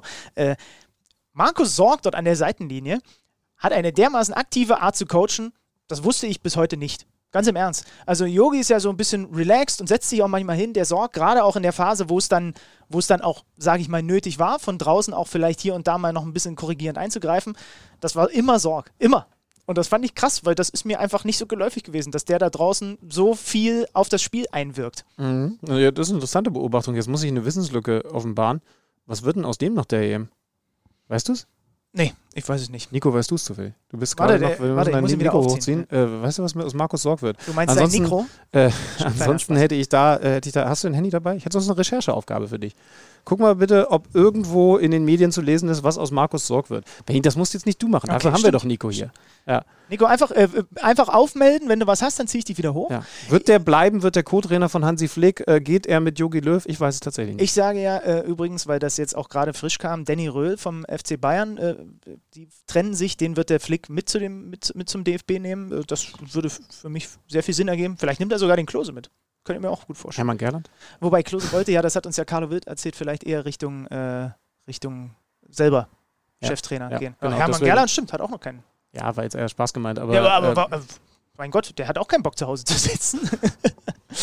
ja, okay, also die, das, das ist mir auf jeden Fall sehr, sehr krass aufgefallen. Nochmal. Und dann gab es noch ein, zwei brenzlige Momente, aber man muss ja schon auch sagen, jetzt nicht nochmal den 1000-Prozenter. Ne? Also, Ja, das stimmt. das, das, wie gesagt, man, man hält dann mal die Luft an, wenn der Ball in 16er fliegt und ein, zwei brenzliche Aktionen hat es dann eben auch noch gegeben. Aber unterm Strich war das gut wegverteidigt. Ich weiß, Süle zum Beispiel hat einmal nochmal gut geklärt, der auch reinkam, der schwierigen Stand hat. Ne? Also ist ganz klar jetzt nur der Innenverteidiger Nummer 4. Und obwohl sie sogar mit drei spielen, ist er eben dann außen vor. Aber es ist auch ein Zeichen von Qualität, wenn du so einen Süle da hinten reinwerfen kannst. Emre Can hatte ja auch eine interessante Rolle, weil er kurz nochmal fünf Minuten Innenverteidiger spielen musste, um dann ins Mittelfeld zu gehen. Ja. Hat, mit dem hat zum Beispiel der eine oder andere da in meiner, in meiner, äh, auf meiner Tribüne, wo ich saß, ganz schön gehadert. Ähm, das war aber auch nicht leicht für ihn. Er hat so ein bisschen, so ein bisschen Volland-Vibes in diesem Spiel versprüht mit so, mit so dem einen oder anderen Fehlpass. Aber da waren die dann auch, da hast du gemerkt, wie nervös die alle waren. Da waren sie auch schnell mit ihrem Urteil dabei, bei Emre. Äh, ja, unterm Strich 4 zu 2, ein klar verdienter Sieg. Ja, Ja? Warte, Nico, Nico hat fertig recherchiert. Okay, Nico? Ähm, äh, Nico, Bitte? du kannst was beitragen? Warte, wir machen noch eine kleine Rubrik für dich. Die Recherche mit Nico. Also laut ähm, Internet bleibt Markus Sorg im Trainerstab des DFB, was sich aber erst nach der EM entscheidet. Also es sieht gut aus, kann man sagen, ja? Das sieht gut aus. ja. Das war die Recherche mit Nico. Vielen Dank. Quelle Internet. Ja, absolut verdienter Sieg. Ähm, haben sich das Leben selber schwer gemacht bei dieser Ecke. Ja, das muss man einfach so sagen. Und bei diesem, bei diesem Freistoß. Ähm, ja, unterm Strich ein ganz klar verdienter Sieg. Und ich habe ja doch übrigens nicht nur komplett. Du hast noch mal kurz aufgemerkt. Ansonsten, Ja. ich, ich war ja auch ein bisschen fleißig dann hinten raus noch. Ja, ich habe noch, äh, ich hab noch eine Frage. Achso, okay, stimmt. Jetzt erinnere ich mich dran, was du noch mitbringen wolltest. Ähm, aber, aber, nee, komm, fang damit an und dann kriegst du noch eine Frage von mir um die Ohren. Aber ich glaube, du hast vorher ein paar Fragen gestellt. Ne? Genau, ich habe nämlich dann die, äh, die Kollegen vom Kicker gestört. Ich habe mal geguckt, was machen die da eigentlich so? Und Die hatten meine Akkreditierung oder was? Die waren auf jeden Fall fleißig. Carlo Wild war wieder damit beschäftigt, das haben wir ja letztes Mal schon von äh, Matthias gelernt, äh, den Online-Kommentar zu schreiben. Äh, und äh, Oliver Hartmann, der auch alter Freund dieses Podcasts, sind sie eigentlich beide, äh, saß daneben und war ver verpflichtet dazu, ein Freund zu sein. Genau. Äh, Hiermit unterschreibe ich, dass ich Freund des und, Podcasts Und war quasi noch in der virtuellen Pressekonferenz und in der virtuellen Mixed Zone. Das ist man beides, damit ihr euch das vorstellen könnt, von der Pressetribüne aus. Also man schaltet sich auch nicht anders als in so eine Art Zoom-Call rein. Ne? So, so, so ist das. Und das hat dann noch ein bisschen gedauert und schönerweise, unmittelbar nachdem das vorbei war, kam Oliver zu mir und ich habe ihn gefragt, äh, wie denn die Stimmungslage jetzt im deutschen Lager gewesen ist. Also es war das eigentlich das komplette Gegenteil vom Frankreich-Spiel. Da war alles von Täuschung, von Wut gekennzeichnet. Äh, Wut über die eigene äh, Leistung, auch die man dort gebracht hat. Ähm, jetzt war alles äh, doch von, von Erleichterung und auch von einer ähm, großen äh, Befriedigung, dass das eben alles aufgegangen ist, ähm, bestimmt. Die Mannschaft hat gemerkt, dass sie, dass sie ähm, die Dinge umsetzen kann die, die vorgegeben werden. Das hat sie gegen Frankreich nicht gemacht. Das hat alles diesmal viel besser geklappt. Und äh, entsprechend waren dann die Reaktionen, vor allem natürlich bei, bei äh, Spielern wie, wie Gosens, äh, der, für den war das das mit Abstand beste Länderspiel, für den ging ein Traum in Erfüllung äh, mit dem Tor, der war in allen vier Toren beteiligt. Äh, der hatte ja schon auf dem Platz eine, eine ähm, imponierende Körpersprache, wie überhaupt alle Spieler auf dem Platz eine Körpersprache hatten, die sich komplett unterschieden hat von der gegen Frankreich. Gab es trotzdem hier und da den kleinen Verweis darauf, dass dieser Wackler dann, als das 2 zu 4 fällt, äh, hängt das, hing das dem einen oder anderen, ich habe die Töne selber nicht gehört, so ein bisschen äh, schief im Magen, weil, weil sie sich vielleicht auch dachten, okay, wenn wir so ein gutes Spiel machen, können wir es auch anders runterspielen? Nee, eigentlich nicht. Also wenn was im Magen hing, dann ähm, tatsächlich äh, das Problem äh, Standards, eigene Standards, die dann zu Waffen für den Gegner werden, wie beim ersten Tor. Ähm, auch Standards des Gegners. Äh, die waren immer gefährlich. Äh, da ist ja das zweite portugiesische Tor daraus entstanden. Also das ist sicherlich eine Sache, ähm, wo die Mannschaft nicht so weit ist, wie sie gern wäre und wo sie eigentlich nach diesen vielen Trainingseinheiten seit dem Vorbereitungscamp in Seefeld eigentlich auch sein müsste. Aber heute überwiegen natürlich ganz eindeutig die, die positiven Aspekte. Trotzdem halten wir mal vorsichtig fest, ähm, Standards, sowohl eigene Absicherung und so weiter, als auch jetzt fährt hier. Warte, warte, warte, warte, warte, nicht sagen, was es ist. Das ist einfach für unsere Kfz-Fans. Was hört ihr gerade im Hintergrund? Aufpassen. Achtung. Nico, mach das Fenster ein bisschen auf.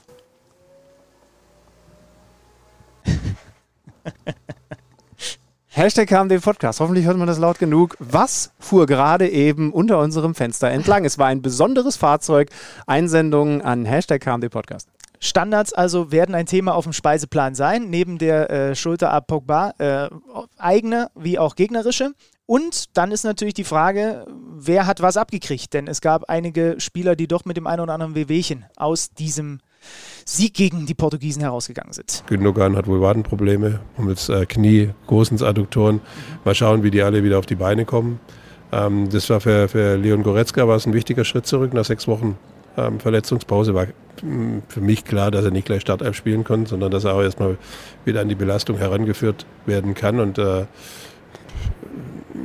wenn er dann am Mittwoch schon soweit sein sollte, dann wäre es sicherlich dann äh, noch eine zusätzliche äh, Variante. Und ähm, man darf aber jetzt auch nicht gleich im ersten Spiel so wahnsinnig viel von ihm erwarten. Äh, er war lange verletzt, er war lange raus.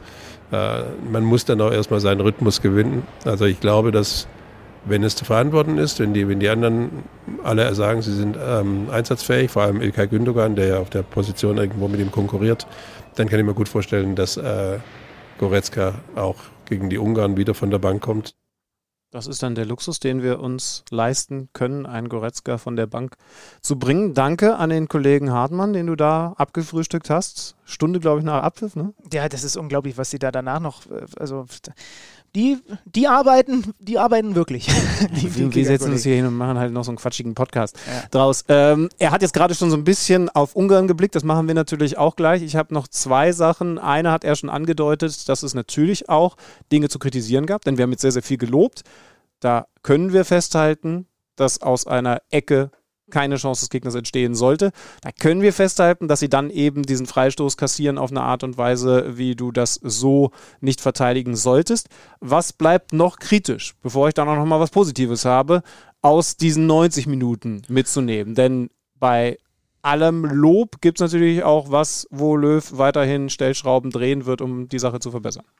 Ja, mir geht es eigentlich nur dann um den, um den Eindruck hinten raus, weil ich glaube schon, diese Kimmichs und Müllers, diese Über-Ehrgeizlinge, die, die haben so einen kleinen Stich im Magen dadurch, dass, also die waren alle zufrieden, auch wenn man das dann doch jetzt nochmal gehört hat im Nachhinein. Aber ich glaube, und, und, und Manuel Neuer zum Beispiel, hast du gesehen bei dem 2 zu 4, ne, wie er sich unglaublich geärgert darüber, dass dieser Treffer fällt. Und wer weiß, wie die Konstellation in der Gruppe noch ist, da müssen wir auch irgendwann nochmal auf Torverhältnis und den ganzen Bla gucken. Also von daher, das ist, glaube ich, schon was, was sie, was sie, was sie untereinander auch nochmal besprechen werden, dass man, das ist ein guter Gegner, aber das kann man auch anders, sagen wir mal, in, in, in, in den Hafen schaukeln, das Ding so. Äh, aber ich wüsste jetzt ansonsten. Da gibt vielleicht noch eine Sache, das ist aber wirklich Meckern auf sehr, sehr hohem Niveau. Bei eigenen Standards sind wir jetzt noch nicht beeindruckend gewesen. Ne? Das stimmt, obwohl Löw ja selber sogar gesagt hat, dass sie da viel dran geschraubt hätten. Ne?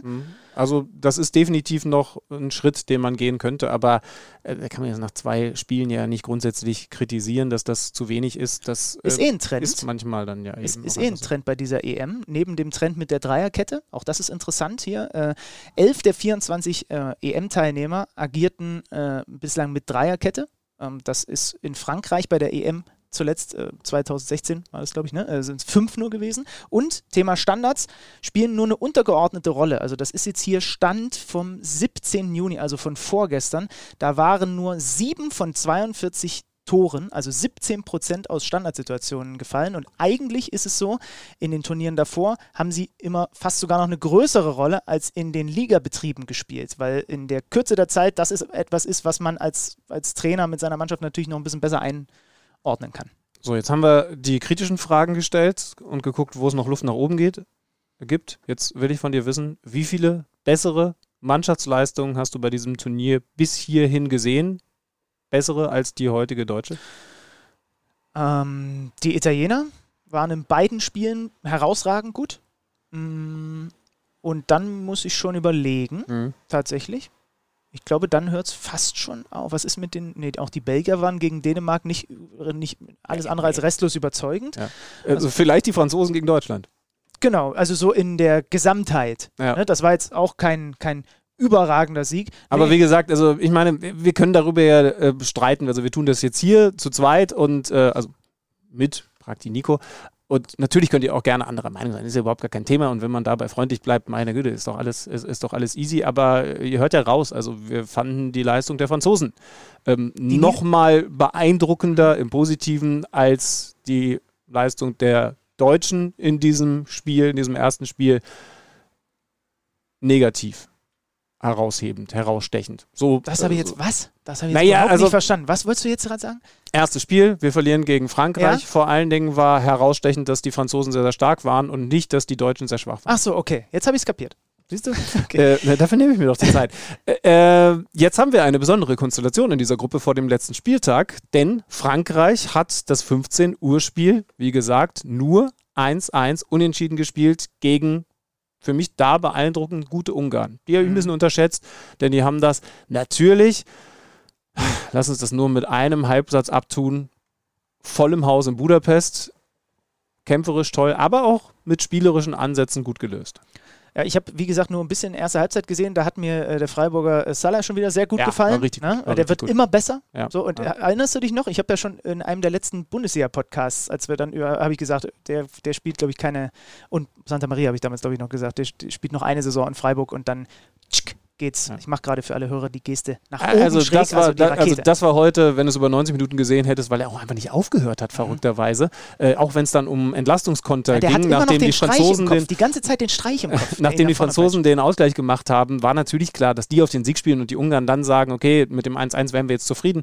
Aber der hat selbst bei diesen Entlastungssituationen immer noch 1 gegen 1 Situationen gesucht, also Dribbling gesucht. Äh, da wird ein Christian Streich vor dem Fernseher gesessen haben und gesagt haben, ja, dann brauchen wir da auf der Position wahrscheinlich wen Neues in der kommenden Saison. Aber er wird vielleicht Geld reinspielen. Also wenn er, wenn er nochmal so ein Spiel hinlegt gegen die Deutschen, dann, dann ist er zu gut, dann ist er bei Freiburg nicht zu halten. Aber mal sehen. Das äh, gleiche gilt wahrscheinlich auch für äh, die Leute, die in Bergamo sitzen und heute den Auftritt von Robin Gosens gesehen Katsching. haben. Ja. würde ich mal sagen. Ein heftiges Katsching und schlagartig kann sie außer den Bayern kein, einziger, kein einziges Bundesliga-Team ihnen mehr leisten. War vorher schon eng, aber jetzt ist es äh, endgültig durch. Und Ja, jetzt, ja, schwierig. Äh, Angebote waren ja auch schon da. Ich glaube, da verraten wir keine Geheimnisse und werden sicherlich auch nicht weniger werden, wenn Ja. er weiter so spielt. Ähm, Konst- Wollen wir die Konstellation nochmal kurz durchspielen? Genau, genau, ne? Also ja. die Franzosen auf der 1 mit vier Punkten, heute also zwei liegen gelassen, haben jetzt die Portugiesen vor der Brust am letzten Spieltag. Das ist der Rausschmeißer der kompletten Gruppenphase. Mittwochabend, beide Spiele parallel um 21 Uhr. Portugal gegen Frankreich und Deutschland gegen Ungarn, die dann eben nicht ihre Budapester Irren im Rücken haben, sondern die das hier in München bestreiten müssen. Ja. Das im Zweifel eher ein Vorteil für die Deutschen sein wird. Ähm, Kurzer Hinweis, wir werden uns natürlich wieder danach zusammensetzen Genau. und äh, die nächste Folge entsprechend noch irgendwann dann da nachts rausbringen. Also zwischen dem ersten Frankreich und dem Gruppenletzten Ungarn sind es drei Punkte. Es ist ein Sieg. Vier, drei, drei, Deutschland und Portugal und Ungarn auf dem äh, vierten Platz mit einem Punkt. Und ja, Frankreich hat natürlich jetzt den schwereren Gegner, das kann man weiterhin so sagen, gegen Portugal, auch wenn die schwer auszurechnen sind, aber das ist weiterhin der Titelverteidiger. Und das bedeutet im Umkehrschluss, wenn die Franzosen, behalten wir bitte die Tabelle im Blick, dass ich keinen Mist erzähle, wenn die Franzosen nicht gewinnen, dann ist klar, wenn Deutschland Ungarn schlägt, sind sie Erster. das ist korrekt, weil die Franzosen dann auf maximal fünf Punkte kommen und die Deutschen auf sechs. Und Portugal logischerweise auch nur auf vier. Also Also, also unentschieden bei Frankreich-Portugal wäre das ideale Ergebnis. mit einem Sieg von Portugal aber wäre Deutschland auch Erster. Das ist korrekt. Äh, Ich habe das hier gerade nebenbei mal kurz aufgemacht. Äh, Die Reihenfolge der Teams in der Abschlusstabelle wird der UEFA folgend wie folgt ermittelt. Punkte insgesamt. Und da kommt jetzt als nächstes noch nicht die Tordifferenz. Dann kommt direkter Vergleich zwischen zwei Teams. Den hätten die Deutschen gegen Portugal dann gewonnen. Genau. Dann käme, wenn es denn nötig wäre, direkter Vergleich zwischen mehreren Teams, also sowas, was wir zum Beispiel im Basketball kennen, so ein Dreiervergleich, den ich hasse, weil man den immer erst ausrechnen muss und da andere Dinge rausnehmen muss, das ist immer äußerst, un, äh, äußerst unschön. Dann kommt die Tordifferenz, dann kommen die Siege, dann kommt die Fairplay-Wertung, also Anzahl gelbe Karten, rote Karten, gelb-rote Karten. Dann kommt die bessere Platzierung in der Gesamtwertung der Qualifikationsspiele. Und wenn das immer noch nicht reicht, dann machen wir Elfmeterschießen. Früher gab es bei solchen Sachen immer wirklich, das, das weiß ich noch ganz genau, weil ich so verblüfft war, als ich das mal durchgelesen habe, so zur WM 1994, am Ende wirklich das gewürfelt wird. Und das finde ich genial, das musst du, also natürlich ist das bis dahin längst entschieden, weil dann kommt der UEFA-Koeffizient und so weiter, aber wenn das alles zufälligerweise gleich ist, dann treffen wir uns an der Mittellinie und würfeln. Finde ich so großartig. Hat es natürlich nie gegeben, Nico, das kannst du jetzt nochmal recherchieren, äh, es wird nie eine Entscheidung durch Würfeln gegeben haben, aber Was es stand im doch hier mal Regelwerk. sitzen. Ja. Der muss doch jetzt hier nicht so, ist doch auch schon spät. Musst du nicht, aber es ist frei, ist so Zusatzarbeit. So kannst du dir ein Sternchen ins Praktikantenheft holen. Während, während Nico das anrecherchiert, ich versuche dieses Wort weiterhin im deutschen Sprachgebrauch durchzusetzen, aber leider benutzt es niemand Ja, an, anrecherchieren ist quasi, ich, ich habe es versucht, aber dann hatte ich keinen Bock mehr. Oder? genau. Es ist einmal, einmal, einmal angeschmeckt, was Ja, die Recherche angeht, aber dann irgendwie doch, oh, ich wollte ja noch den Rasen mähen oder irgendwie sowas. Während Nico das raussucht, wir wollen natürlich gleich auch noch mal ein bisschen, wir haben es ja schon ein klein wenig getan, auch über den Eindruck der anderen Teams sprechen und weil ich gerade ja schon so den einen oder anderen Trend angesprochen habe, wir haben natürlich unseren Trendforscher. Wir haben unseren Trendforscher in der Hobbithöhle, der genau für solche Dinge da ist. Er, er erschnüffelt die Trends. Kann man das so sagen? Er erschnüffelt die Trends. Ja, also er schnüffelt da unten mittlerweile eine ganze Menge anderes, aber unter anderem auch die Trends.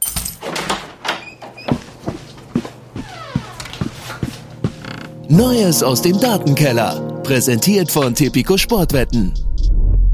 Wir wollen in dieser Woche mal einen genaueren Blick auf die Laufdaten bei dieser EM richten. Dabei soll es aber gar nicht um die reine gelaufene Distanz einer Mannschaft gehen, denn die hängt ehrlich gesagt nur mit dem Ballbesitz einer Mannschaft zusammen. Viel entscheidender sind im modernen Fußball die Sprints eines Teams und insbesondere die tiefen Sprints. Dieser Punkt zeigt sich auch ganz klar bei der EM. Rund zwei Drittel aller Spiele werden von den Teams gewonnen, die mehr Tiefensprints haben als der Gegner. Und nur Dänemark und Finnland haben bislang Spiele verloren, obwohl sie mehr Tiefensprints als der Gegner hatten. Daher überrascht auch nicht wirklich, dass das Team mit den meisten Tiefensprints bei dieser EM bislang Italien ist. Die Italiener haben im Schnitt zehn erfolgreiche Läufe in den Strafraum pro Partie.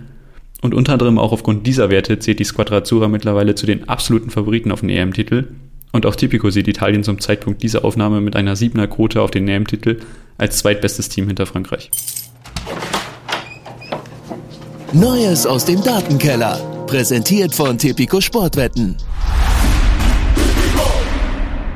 Wichtig, dabei noch dazu zu sagen, er hat äh, das heute früh aufgezeichnet. Das heißt, es kann sich so ganz klein wenig was innerhalb der Statistiken noch verschoben haben. Ähm, aber äh, da, Ja. das ist so der, der generell, die generelle Tendenz und das ist super spannend. Ja, er hat das heute Morgen gemacht, weil er sich damit dann sein Frühstück verdient hat. Das müsst ihr ihm verzeihen, beziehungsweise ihr müsst es nachvollziehen. Hartes Regime Ähm, aber, ne? aber da hat er sich verdient. Ähm, die Tiefensprints Mhm. sind entscheidend. Und da kannst du vielleicht nochmal anrecherchieren, Freddy, wenn du auch nochmal ein vernünftiges Abendbrot haben willst. Ich reiß den da unten durch. Da würde mich sehr interessieren, wie viele Tiefensprints die Deutschen heute hatten. Weil ich glaube, das war. Und im krass. Verhältnis zum Spiel gegen Frankreich. Ja. Da, Oh ja, da waren es oh ja. nicht so viele. Ja. Ne? Ja. Komm, ey, das, das, äh, also, d- das war doch jetzt so ein gutes Thema, das, das nehmen wir einfach, das nehmen wir einfach in drei Tagen wieder. Die tiefen Vier, fünf. Also dann halt nach Mittwoch. So. Freddy, gerne mal, jetzt schon mal der Hinweis, geh der Sache nochmal mit dem Blick auf die deutsche Mannschaft nach, weil das finde ich jetzt richtig spannend. Wie, was gibt es da für eine, für eine Entwicklung? Das wird er dann wahrscheinlich nicht frisch zum Ungarn-Spiel liefern, aber alleine mal der Vergleich der ersten beiden Spiele, Frankreich gegen äh, Deutschland und Deutschland gegen Portugal, das fände ich jetzt richtig spannend. Ja. Werfen wir noch einen Blick auf die anderen Gruppen. Es gibt drei Teams, die zum Zeitpunkt dieser Aufnahme vor dem Start des dritten Gruppenspieltags schon sicher im Achtelfinale stehen. Das sind Italien, Belgien und die Niederlande mit jeweils sechs Punkten, also zwei Siegen. Und das sind die drei ja, stabilsten, souveränsten Teams, würde ich mal bislang sagen. Italien toppt da noch ein bisschen, aber auch die Niederländer zum Beispiel haben mir jetzt gegen Österreich nochmal richtig gut gefallen in der gesamten Mischung, wie sie spielen, was sie für Spielertypen haben wie sie absichern, wie sie strukturiert sind, ähm, wie das Offensivspiel so aussieht. Die Belgier äh, können es sich Kevin De erlauben. Bruyne jetzt reingekommen. Ja, ne? das ist, das wollte ich gerade sagen. so, die sorry, können ja. sich hier, oh, fährt hier schon wieder. Na, ihr, Na? ihr wisst ja mittlerweile, was es ist. Ihr wisst ja mittlerweile, was es ist. Ähm, die Belgier, die ganz früh gegen die Dänen ähm, in Rückstand geraten sind, Yusuf Pausen, ähm, das war ja ohnehin ein besonderes Spiel, das erste Spiel nach dieser ganzen äh, äh, Geschichte um Christian Eriksen, der mittlerweile das Hospital wieder verlassen hat. Ganz früh in Führung gegangen, die Dänen, und dann ein gutes Spiel gemacht, den Belgiern alles abverlangt. Die können sich dann aber eben erlauben, zu Beginn der zweiten Halbzeit De Bruyne und Witze zu bringen und danach noch kurz danach Eden Azar reinzubringen. Und das in Konstellation mit Romelu Lukaku Ja. ist halt gemein. Ja. ja. Und so haben dann vor allen Dingen die beiden Tore auch ausgesehen. Also das war verdammt viel individuelle Klasse, aber eben nicht nur von einem, sondern dann von mindestens zwei, drei in einer Aktion. Das war brutal gut, ja. Aber es gab eben auch ein paar Enttäuschungen, ne? wenn wir jetzt die Spiele weiter durchgehen. Also die Engländer zum Beispiel, nur mit einem Unentschieden Ja. gegen Schottland. Im Regen vom Wembley.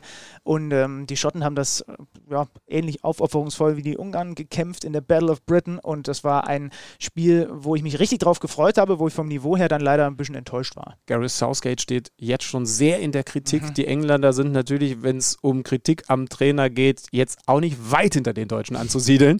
Und Gareth Southgate ist im Moment mehr zu kritisieren als Jogi Löw. Dabei bleibe ich. Äh, Jaden Sancho wieder nicht dabei gewesen. Ne? Also, also wieder nicht in der Startaufstellung. War immerhin Im auf Kader der Bank, war er ne? diesmal, und, aber ja. auch nicht eingewechselt. Nee. Also es ist schon krass. Grealish haben sie dann äh, von der Bank gebracht, also auch keinen Aber Platz das in der mich- Startelf gefunden. Das hat mich enttäuscht, dass der nicht innerhalb der ersten fünf Minuten direkt äh, drei Spieler geschürzt hat und ein Fallrückzieher-Tor geschossen. Weil das waren ja die Erwartungen, die man so irgendwie aufkommen äh, Ja. hat lassen. Äh, lass mich nochmal ganz kurz gucken. Ne? Ich glaube tatsächlich, dass der äh, Jaden Sancho auch nicht mal eingewechselt wurde. Es gab da diese enge Szene in diesem englischen. Nee, nur Nee, nee, Rashford war- und Grealish genau. gekommen. Ähm, au- auch kein Bellingham im Sogar Übrigen. nur zwei Wechsel davor. sogar. Genau, ja. Krass, Cool. ja. Ganz am Ende gab es noch diese Szene mit dem vermeintlichen Elfmeter. Sterling an der Grundlinie wird auf den Fuß getreten, aber nicht so, wie Alaba den Niederländer auf den Fuß tritt. Und deswegen gab es da, als ich das gesehen habe, war ich mir sicher, dass der VAR ihn äh, Elfmeter entscheiden lässt, was unmittelbar vor dem Ende gewesen wäre. Dann hätten die Engländer den Elfer gehabt und hätten das Spiel unverdienterweise vielleicht doch noch mit 1 zu 0 gewonnen. Ich fand es bemerkenswert. Es war eine andere Kategorie, Stempeln. Es war ein Anstempeln und kein Draufstempeln, wie das der Alaba gemacht hat.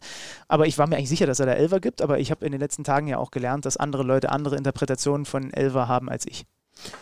Es gab übrigens bei diesem gerade abgelaufenen, abgepfiffenen Spiel von Spanien eine zumindest grob vergleichbare Situation. Da hat es dann Elfmeter für die Spanier gegeben. Der Elfmeter wurde allerdings verschossen. Der Strafstoß, wie ich von einem gewissen Herrn Ittrich gelernt habe. Mhm. Ähm, der wurde verschossen, nachdem es da einen klar erkennbaren Stempel gegeben hat. Äh, wo du gerade von Anrecherchieren gesprochen hast. Nico, bist du soweit? Ich, ähm, ich will dich jetzt hier nicht überrumpeln, aber du, bist- hast gerade schon dein Handy weggelegt. Also entweder du hast die Recherche erfolglos abgebrochen oder du bist tatsächlich auf Öl gestoßen. Schlüter ist echt gnadenlos, ne? Das, der wird Ja, der Prakti direkt mit ja. eingebunden hier. Ähm, quasi erfolgreich, nur nicht in der Gruppenphase, sondern im EM-Halbfinale 68 zwischen Italien und der Sowjetunion hat ein Münzwurf ähm, das Spiel quasi entschieden, weil es erst zwei Jahre später dann das Elfmeterschießen gab. Oh. Wie, also, also zwei Jahre später. Wurde das Elfmeterschießen erst eingeführt. Ach so, ach so, okay. Ich dachte, ich dachte jetzt nach das Spiel so dieses, Leute, wir machen Nein, das Elfmeterschießen, ich pfeife jetzt erstmal ab, wir, wir gehen duschen. Du hast ihm gar nicht zugehört. Er hat doch gesagt, das Spiel wurde wegen Münzwurf entschieden. Ja, das, ich hab's doch, jetzt habe ich, da, Nico, kriegst ein Sternchen, war sehr gut. Jetzt habe ich verstanden. Genau, damals hat man noch kein Elfmeterschießen gehabt, sondern den Münzwurf. Aber ich schwöre äh, auch das mit den Würfeln, was ich eigentlich sogar noch geiler fände.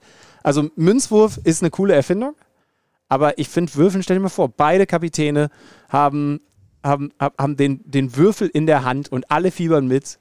Und dann legt der eine schon vor, hat die drei und dann, also das ist doch noch mal geiler. Weil du kannst auch Karten ziehen oder so. Es gäbe so unterschiedliche Möglichkeiten, wo ich sagen würde, ja, jetzt ist es ein Glücksspiel, aber ihr habt es ja so weit kommen lassen. Das heißt, hinten raus lasst ihr es zu einem Glücksspiel werden. Vielleicht gibt es dann auch so die große Trommel, wo dann eine Zahl rausgezogen wird oder so. Oder, oder ich weiß nicht, ein Tintenfisch, der das richtige Teil. Äh, Oder die spielen eine Runde Dr. Bibber. Irgendwie sowas. Wer weiß. Gibt ja, tausend ja. Möglichkeiten. Nico, danke dir. Ich, ich überlege die ganze Zeit irgendeinen Wortwitz mit Recherche und Nico, aber ich bin heute auch durch jetzt langsam. Es ist, ich merke halt, ich, ich habe schon echt, ich finde das ja so krass, ich habe mir das vorhin auch gedacht, als ich da im Stadion saß, ich hatte schon Probleme damit zu existieren bei den Witterungsbedingungen und die rennen da unten rum und spielen Fußball. Ach, naja, gut. Ähm, die Gruppen sind tatsächlich, also es gibt die Türkei, die Dänen, die Nordmazedonier, das sind die einzigen Teams ohne Punkt. Mhm. Ähm, ja, bei den Dänen natürlich leider diese äußerst ungünstigen äh, Bedingungen, aber die Konstellationen in den Gruppen geben schon noch einiges her. Wollen wir den- mal kurz für auf die Spanien-Gruppe schauen? Spieler. Spanien-Gruppe, Schweden mit jetzt vier Punkten, den, Sp äh, den Spaniern ein, ein äh, 0 zu 0 abgerungen und dann dieses Spiel habe ich gestern auch bei Magenta TV kommentiert gegen äh, die Slowakei mit 1 zu 0 gewonnen, also vier Punkte, das sieht sehr gut aus aus Sicht der Schweden, dann die Slowaken, die ja diesen Auftaktsieg gegen die Polen hingelegt haben, drei Punkte und die Spanier eben aktuell nur Gruppendritter mit zwei, Mit zwei, Punkten. weil zweimal Remis und und spielen, spielen, jetzt, am gegen die Slowakei. Ne? gegen die Slowakei, genau. Ja.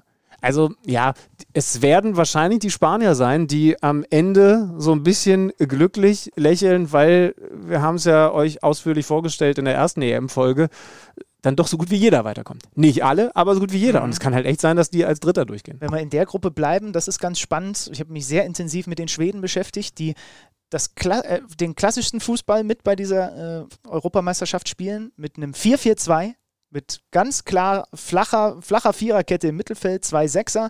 Äh, Gut, ganz so klassisch ist es dann doch nicht, weil ähm, der Ludwig Augustinsson auf der linken Seite, der, äh, wenn sie den Ball haben, schiebt er ganz weit mit nach vorne. Aber es, es, es hat noch so die klassischsten Anmutungen mit. Vor allem sind die halt, äh, sind die unglaublich gut strukturiert und organisiert und du kriegst kaum Chancen gegen die. Aber auch die haben da vorne einen drin, der gerade seinen Marktwert nochmal richtig erhöht. ne? Alexander Isak, was hat der gegen die Slowaken? Er hat vorher gegen die Spanier schon bei beiden gefährlichen Szenen, eine hat er selber gehabt und eine hat er den Berg aufgelegt, die der Berg gegen die Spanier in Gomez-Manier drüber oder vorbeigeschossen hat. Und gegen die Slowaken hatte der Dribblings drin, hatte der Momente drin. Der ist über 1,90, der ist 21. Ich habe alles extra nochmal für dieses Spiel nachgeguckt. BVB hat ein Rückkaufrecht bis 2023 Oh, davon wusste ich nichts. äh, angeblich bis 2023 für angeblich 30 Millionen.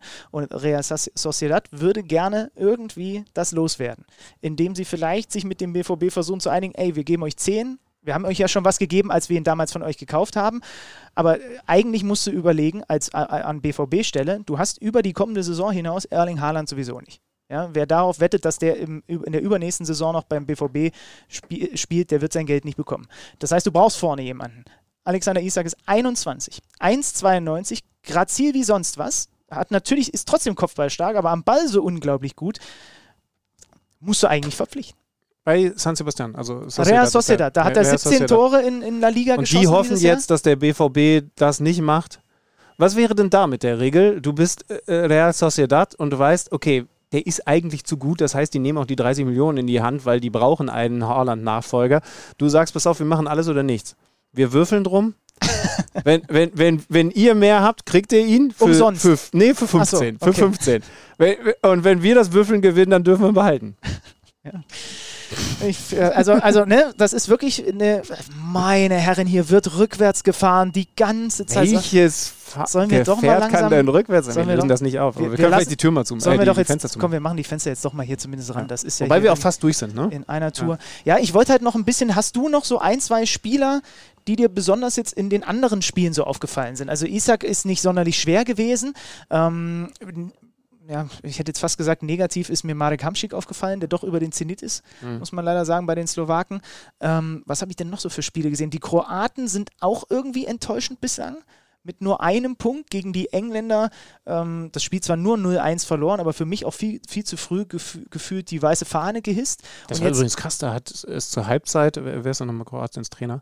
Dalic. Äh, Dalic hat zur Halbzeit Rebic rausgenommen und äh, Brekalo, aber vor allem Rebic zur Halbzeit rauszunehmen, ja. Das war schon krass. Ja, da die Tschechen haben das, die Tschechen Perisic, haben das der sich für mich qualitativ abhebt, mhm. ähm, was, was dann diese offensiven Unterschiedsspieler Hat er dann angeht. auch das 1-1 gemacht? Ja. Die Tschechen haben einen guten Schick, der hat jetzt schon drei Tore, hat natürlich dieses äh, Gaga-Tor dagegen die Schotten erzielt. Wollen wir ähm, da noch kurz drüber reden, über das Tor, was er hier erzielt hat, dass es nach einem Strafstoß gegeben hat, ebenfalls Videobeweis, wahrscheinlich der am meisten diskutierte. Ja. Oh, da habe ich auch mir immer noch kein abschließendes mhm. Urteil erlaubt, muss ich, ich sagen. auch nicht. Ja. Weil der Verteidiger, es war Lovren, ne? Mhm. Springt hoch mit Blick zum Ball. Aber so ein bisschen hoch. Rückwärtsbewegung. Genau, weil der Ball halt lang ist, also länger als, als er, also als da, wo er steht, deswegen muss er einen Schritt nach hinten machen, springt hoch und dann ist der Arm mit oben, weil er springt und damit erwischt er Schick. Aber der Schick initiiert, muss man sagen, ein bisschen durch seinen Sprung den Kontakt auch selber. Also es geht ja auch bei Foulspielen darum, wer initiiert denn, also wer, wer ist denn auch für, für, für dieses Foul dann zuständig? Wer, wer, also das ist echt so eine ganz komische Situation gewesen. Weil ja, so richtig. Also so initiiert selber finde ich fast ein bisschen. Naja doch, weil im Endeffekt, im Endeffekt kann, also im Endeffekt springt er halt auch in Lovren rein, muss man leider sagen. Ne? Das ist für ihn äußerst schmerzhaft und es tut. Aber es ist eine klare weh. Bewegung zurück. Vom, ja, aber, aber, die, aber die ist ja nicht, weil er weiß, dass hinter sich ein, ein Verteidiger ist in dem Moment, sondern er springt halt. Genau, ja? ja? ja. Aber wenn du mit den, also, und da sind wir ja dann bei der Frage, wie natürlich ist eine Ellenbogenbewegung beim Sprung? Dass du eine Bewegung machst, ist ja. definitiv natürlich. Aber dass du sie so weit oben hast, und das, das, sieht man dann, halt in, diesen, in diesen Slomos sehr gut, ähm, dass du den Gegenspieler im Gesicht dann triffst.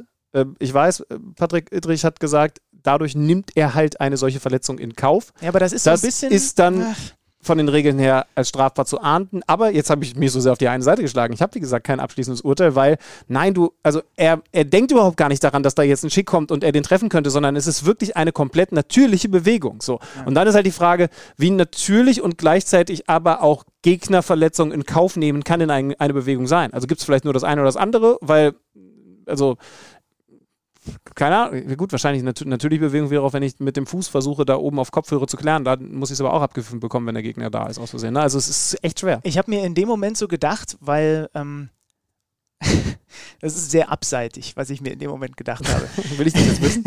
Also, was passiert denn, wenn ich einfach auf dem Feld irgendwo stehe und warum auch immer, stehe ich da wie ein Kranich auf einem Bein und, das an, und ich habe das Knie so nach oben und ich stehe da einfach nur. Ja? Ich stehe einfach nur da so. Verdammt, und jetzt, deswegen wollte ich es nicht wissen. Und jetzt kommt einer und rennt in mein Knie. Dann kann das ja kein Foul von mir sein. Das ist, das ist nicht natürlich, was ich in dem Moment mache. Aber ich aber zwinge ich finde, ja da niemanden. ist aber der Unterschied. Ich zwinge ich ja niemanden in mein Knie rein. Nee, genau. Aber wenn du das Knie halt in dem Moment hochreißt, wenn er kommt, dann hast du eine aktive Bewegung. Und ich, deswegen habe ich gesagt, ne, dass der Ellenbogen ja nicht da oben hängt, sondern dass es ja eine Bewegung nach hinten ist. Dass die zur Bewegung gehört, ist klar.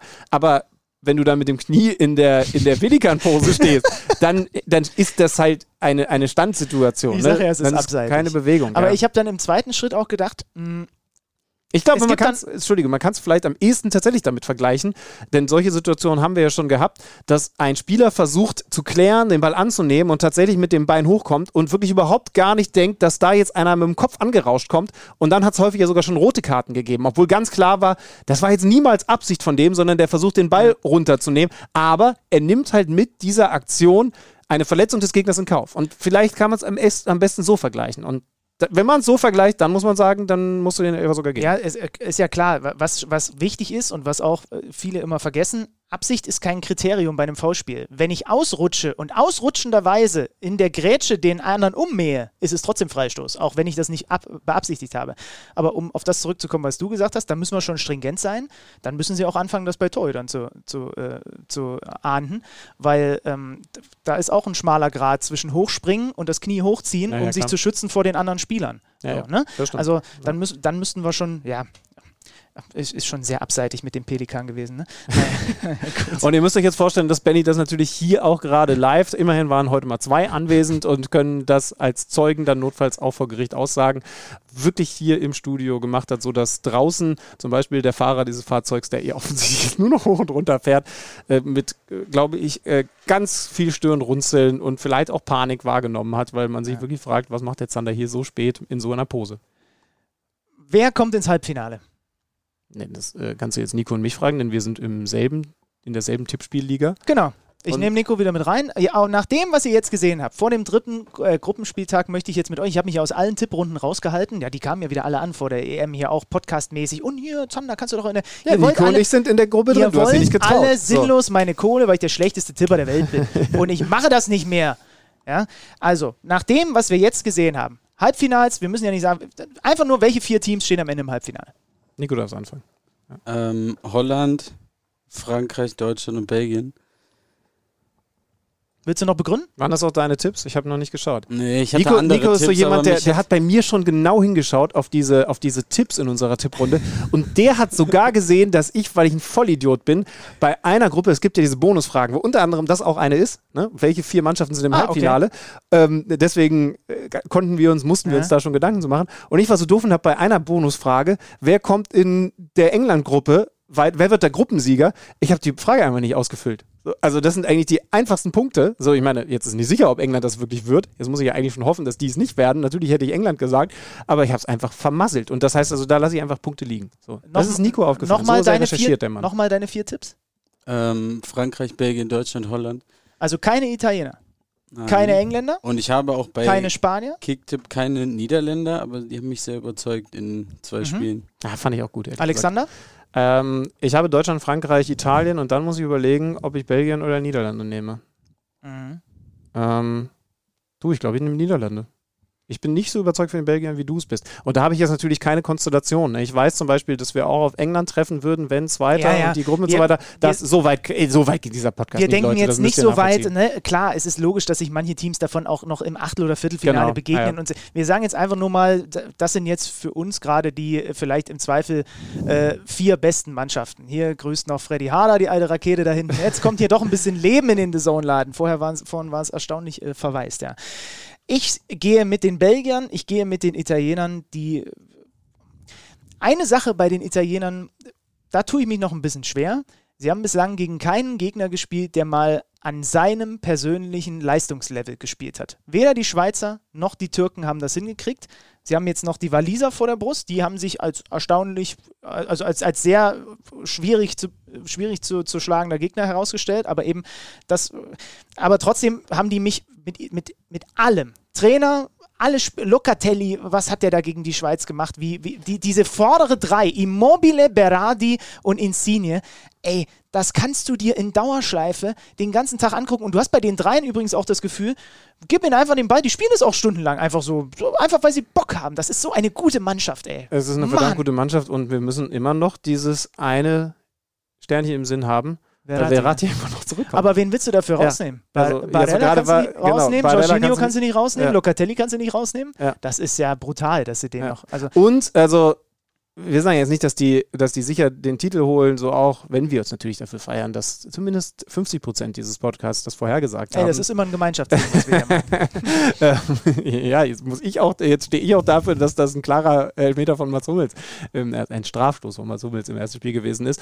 Äh, aber man muss ja schon noch sagen, Italien hat gerade Ballbesitzfußball gespielt, hat beeindruckenden Fußball gespielt, einen Fußball gespielt, für den sie ja gar nicht zwingend stehen. Sie werden aber auch weiterhin einen anderen, einen anderen Fußball spielen können, wenn bessere Gegner kommen. Also lass die jetzt zum Beispiel gegen England spielen, dann sind die natürlich auch in der Lage mal zu sagen, okay, nehmt euch 60 Prozent vom Ball, und wir machen dann mit den 40 Prozent was. Ne? Also, also die können, weil du gerade gesagt hast, sie haben bislang noch gegen keine großen und vor allen Dingen keine wirklich leistungsstarken Mannschaften gespielt, zumindest nicht an den Tagen, ähm, ne, weil sie das nicht abgerufen haben gegen, gegen besser besetzte Mannschaften, gegen balldominierendere Mannschaften, können die auch nochmal anderen Fußball spielen, der ihnen definitiv auch nicht weniger liegt, ne? auch wenn sie natürlich jetzt mit diesem anderen Stil beeindruckt haben. Ja, dann verletzt sich Chiellini gegen die Schweizer, kommt der Acerbi rein, spielt genauso weiter. Ne? Mhm. Und, und was sind jetzt die Zahlen? Ich glaube, knapp 30 Spiele un ungeschlagen am Stück und ich glaube, die letzten 10 zu 0 neun, die letzten neun oder zehn Spiele zu null. Absurd. Also ich sage Italien, Belgien, ich sage Frankreich. Habt ihr, bei, hat, ihr habt Ja, beide Frankreich, ne? Wir haben beide, Beide Frankreich, und Frankreich. Ja. Und ich sage Ich habe einen Außenseiter-Tipp. Jetzt trau dich mal, die gibt- Deutschen nicht mit Ja, es gibt doch, ja, da, da bin ich auch bei. Aber was ist denn der, was ist denn der Außenseiter-Tipp? Die Tschechen oder was? Nee, Ach, das kannst du nicht machen. kannst du eigentlich nicht machen. Dann nimm die Ukrainer. Da, da gebe ich dir noch einen Euro mit dazu. Aber wir spielen nicht um Geld. Ach ja, richtig. Aber, aber, so, äh, aber, so, aber so im übertragenen Sinn. Also, Ja, ich nehme ich nehm die Schweden. Die liebe ich eh. Ich nehme die Schweden. ist- Komm. das ist billig. Also, das ist wirklich, das ist wie mit dem EM-Fan, der da heute zwei Reihen vor dir sitzt und dann nicht versteht, warum der Schiedsrichter zu früh, äh, zu spät die Fahne hebt. Ich finde die ganz gut, weil die haben die schönsten Trikots. Nein. Du hast wirklich ein Schweden-Trikot, fällt mir gerade ein. ja, klar, von Ja. Henrik Larsson. Und jetzt bald hole ich mir auch noch eins von Alexander Isak. Haben wir das eigentlich damals im Podcast erwähnt, als wir in, das haben wir in Manchester, ne? Bei dem Podcast, den Ja. wir mit Ilka Gündogan Oder Manchester, wie du manchmal sagst, wenn Als du wir- irgendwie deine internationale Phase hast. Zum Beispiel habe ich in dem Laden gesagt, hello, it's nice to be in Manchester. und du hast 26 Trikots gekauft. Und ich habe für unseren lieben Freund Hunter was gekauft. Das darf ich jetzt, weil ich, es kann sein, dass er den Podcast hört. Ähm, ein Geschenk habe ich damals in diesem Laden gekauft und ich habe es jetzt bei mir wiedergefunden. Ich habe es ihm nie geschenkt, aber ich habe ihm jetzt geschrieben, er kriegt da noch was. Du darfst Ah es ja, nicht sehr aussprechen, weil dann weiß er, was es ist. Aber Okay, es, ich habe es jetzt nach zwei Jahren Genau, gefunden ich habe damals, ich hab damals gekauft Henrik Larsson Schweden, äh, Ronaldinho Barca und Oberfemi Martins Newcastle.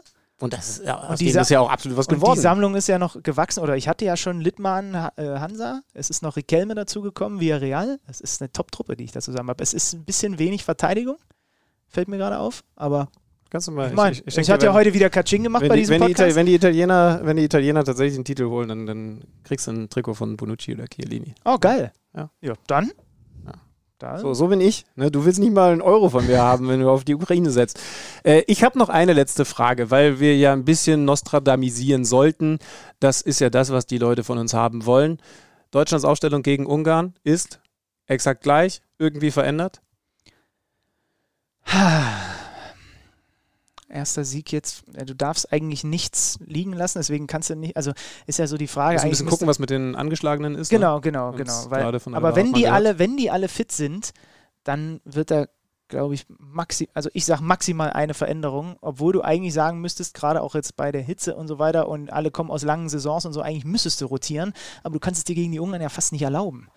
Also ich könnte mir vorstellen, dass er da vielleicht dann, aber nee, es hat auch, auch zu gut Ich wüsste auch überhaupt nicht, funktioniert. ich wüsste überhaupt nicht wen. Also Ja. du, du kannst ja jetzt nicht sagen, also natürlich kannst du einen Goretzka Go- reinbringen. Gosens mal rauslassen jetzt auch mal. ja, der ist so überspielt, der Kollege. Äh, äh, also gegen Ungarn, wo du ja definitiv nicht weniger Ballbesitz haben wirst, so gut die das jetzt auch gemacht haben in den Situationen, wo sie selber mal am Ball waren, wirst du natürlich auch die meiste Zeit am Ball sein und dann musst du weiter auf Groß und Gündogan in der Zentrale setzen. Also das, was wir zum Beispiel gegen Frankreich gesagt Du haben. Nimm einen wechseln. körperlich starken rein, äh, wie eben Goretzka.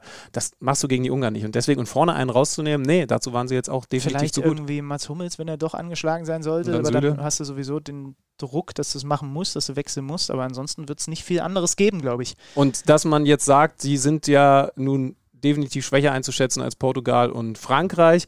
Und deswegen spielen wir da nicht mit Dreier- bzw. Fünferkette, sondern mit Viererkette, ist No totaler chance. Quatsch, weil wir ja No heute chance. gesehen haben, wir haben extrem offensiv gespielt. Also eine Dreierkette kannst du so oder so interpretieren. Wir haben sie heute so interpretiert. Und das war sehr, sehr gut. Und damit gehe ich raus mit jubelnden Worten, weil Deutschland heute mal geliefert hat. So. Was war das denn jetzt? Ich habe versucht, noch die Emotionen hochzuhalten. Ja. Ja, nee, die dürfen nichts, da darfst nichts liegen lassen. In dieser Konstellation, du musst einen klaren Sieg, auch ohne, dass da irgendwie Luft dran gelassen wird. Das muss ein, muss ein stabiler Sieg sein. Wenn das da irgendwie eine Zitternummer wird und am Ende, stell dir mal vor, du spielst dann nur unentschieden und wer weiß, was in dem anderen Spiel passiert, dann wirst du doch nur Gruppendritter und dann darfst du dir nicht erlauben. Darfst du dir nicht erlauben. Das und mit diesen Worten wird möchte ich die jetzt an Kabinenpredigt von Yogi Löw am Mittwoch um circa 20.30 Uhr sein. Wir melden uns dann so circa fünf Stunden später. Das heißt also, ihr müsst euch einfach mal einen Kaffee machen und dann darauf warten, dass wir dieses Ding hochladen. Dann bekommt ihr noch Mittwochabend nach dem verrückten Spiel gegen die Ungarn und der noch viel verrückteren Tabellenkonstellation die frischesten Eindrücke, Infos und Analysen. Ähm, vielleicht auch wieder mit einem Prakti. Nico, ich, ich weiß jetzt gar nicht, wie da äh, so deine Arbeitszeiten sind, aber also auf jeden ich Fall würde danke jetzt, für heute. Ich würde jetzt am Ende hier auf jeden Fall schon mal ein Zeugnis ausstellen. Das KMD-Zeugnis, was du jetzt hast. Das ist für mich fünf von fünf Bällen. Ich bin bei 4 von 5, weil also du warst, also du hast auf jeden Fall vier von fünf Fleißbienchen, aber ich habe dir natürlich auch jedes Mal aufgefordert, ne? Wenn du da nochmal, also der, der, für, Ja, fünfte, nee, für das fünfte brauche ich Sehe ich so. Sehe ich nicht so, weil ich habe schon mit überambitionierten Praktikanten zusammengearbeitet und das hat, ist auch ein ganz schmaler Grad, bevor es für eine ganze Redaktion auch sehr unangenehm wird. Einer dieser überambitionierten Praktikanten hieß früher Alex Schlüter bei 90 Ja, und wo ist er hingekommen? Der nervt jetzt den Zander hier. Ja, aber es, es, es hat auch schon Praktikanten gegeben, die waren so überambitioniert, dass dann in der Redaktion nicht mehr so viel für sie über war. Deswegen ist ein ganz schmaler Grad und ich bin da voll auf seiner Seite, sich hier mal reinsetzen, den beiden Hyopies ein bisschen zuhören, wenn sie was von dir wollen, was sagen. Nee, ich, wie hat's dir denn gefallen? War es in Ordnung? Was ich sagen War's muss, entzaubernd? mein Mikrofon war immer ausgeschaltet. also ich konnte mich gar nicht Ja, einschalten. weil du so schwer geatmet hast. Du hast so ein typisches Praktikantenatmen. Aber das gewöhnen wir dir noch ab.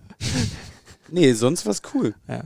Man muss halt auch einfach wissen, dass bei, bei Bennys Gags, die er hier heute wieder reihenweise vom Stapel gelassen hat, das Praktikantenmikro einfach aufbleiben, ausbleiben muss. Ansonsten ist es zu krass, weil die Lache natürlich alles übertönt hätte und deswegen mussten wir da das Mikro runterziehen. Das ist natürlich klar. Äh, mit diesen Worten würde ich sagen, können wir uns jetzt wirklich verabschieden. Genau. Also, schönes Spiel der Deutschen heute. Es bleibt ein spannendes Turnier. Wir haben ein paar Eindrücke mitbekommen und haben sie euch wiedergegeben. Mal gucken, was da am letzten Gruppenspieltag noch so auf uns wartet. Ja, also Mittwoch spätabend oder dann Donnerstag zur frühen Joggingrunde einschalten, überall da, wo es Podcasts gibt. Aber wenn ihr das hier gehört habt, dann wisst ihr das eh längst. Bis denn. Nico, vielen Dank für deinen Besuch und ich verabschiede mich mit den Worten des Fußballphilosophen hinter mir in der Allianz Arena. Was hebt er denn die Fahne da immer so spät? Tschüss. Kicker meets the Zone, der Fußball-Podcast. Präsentiert von Tipico Sportwetten mit Alex Schlüter und Benny Zander.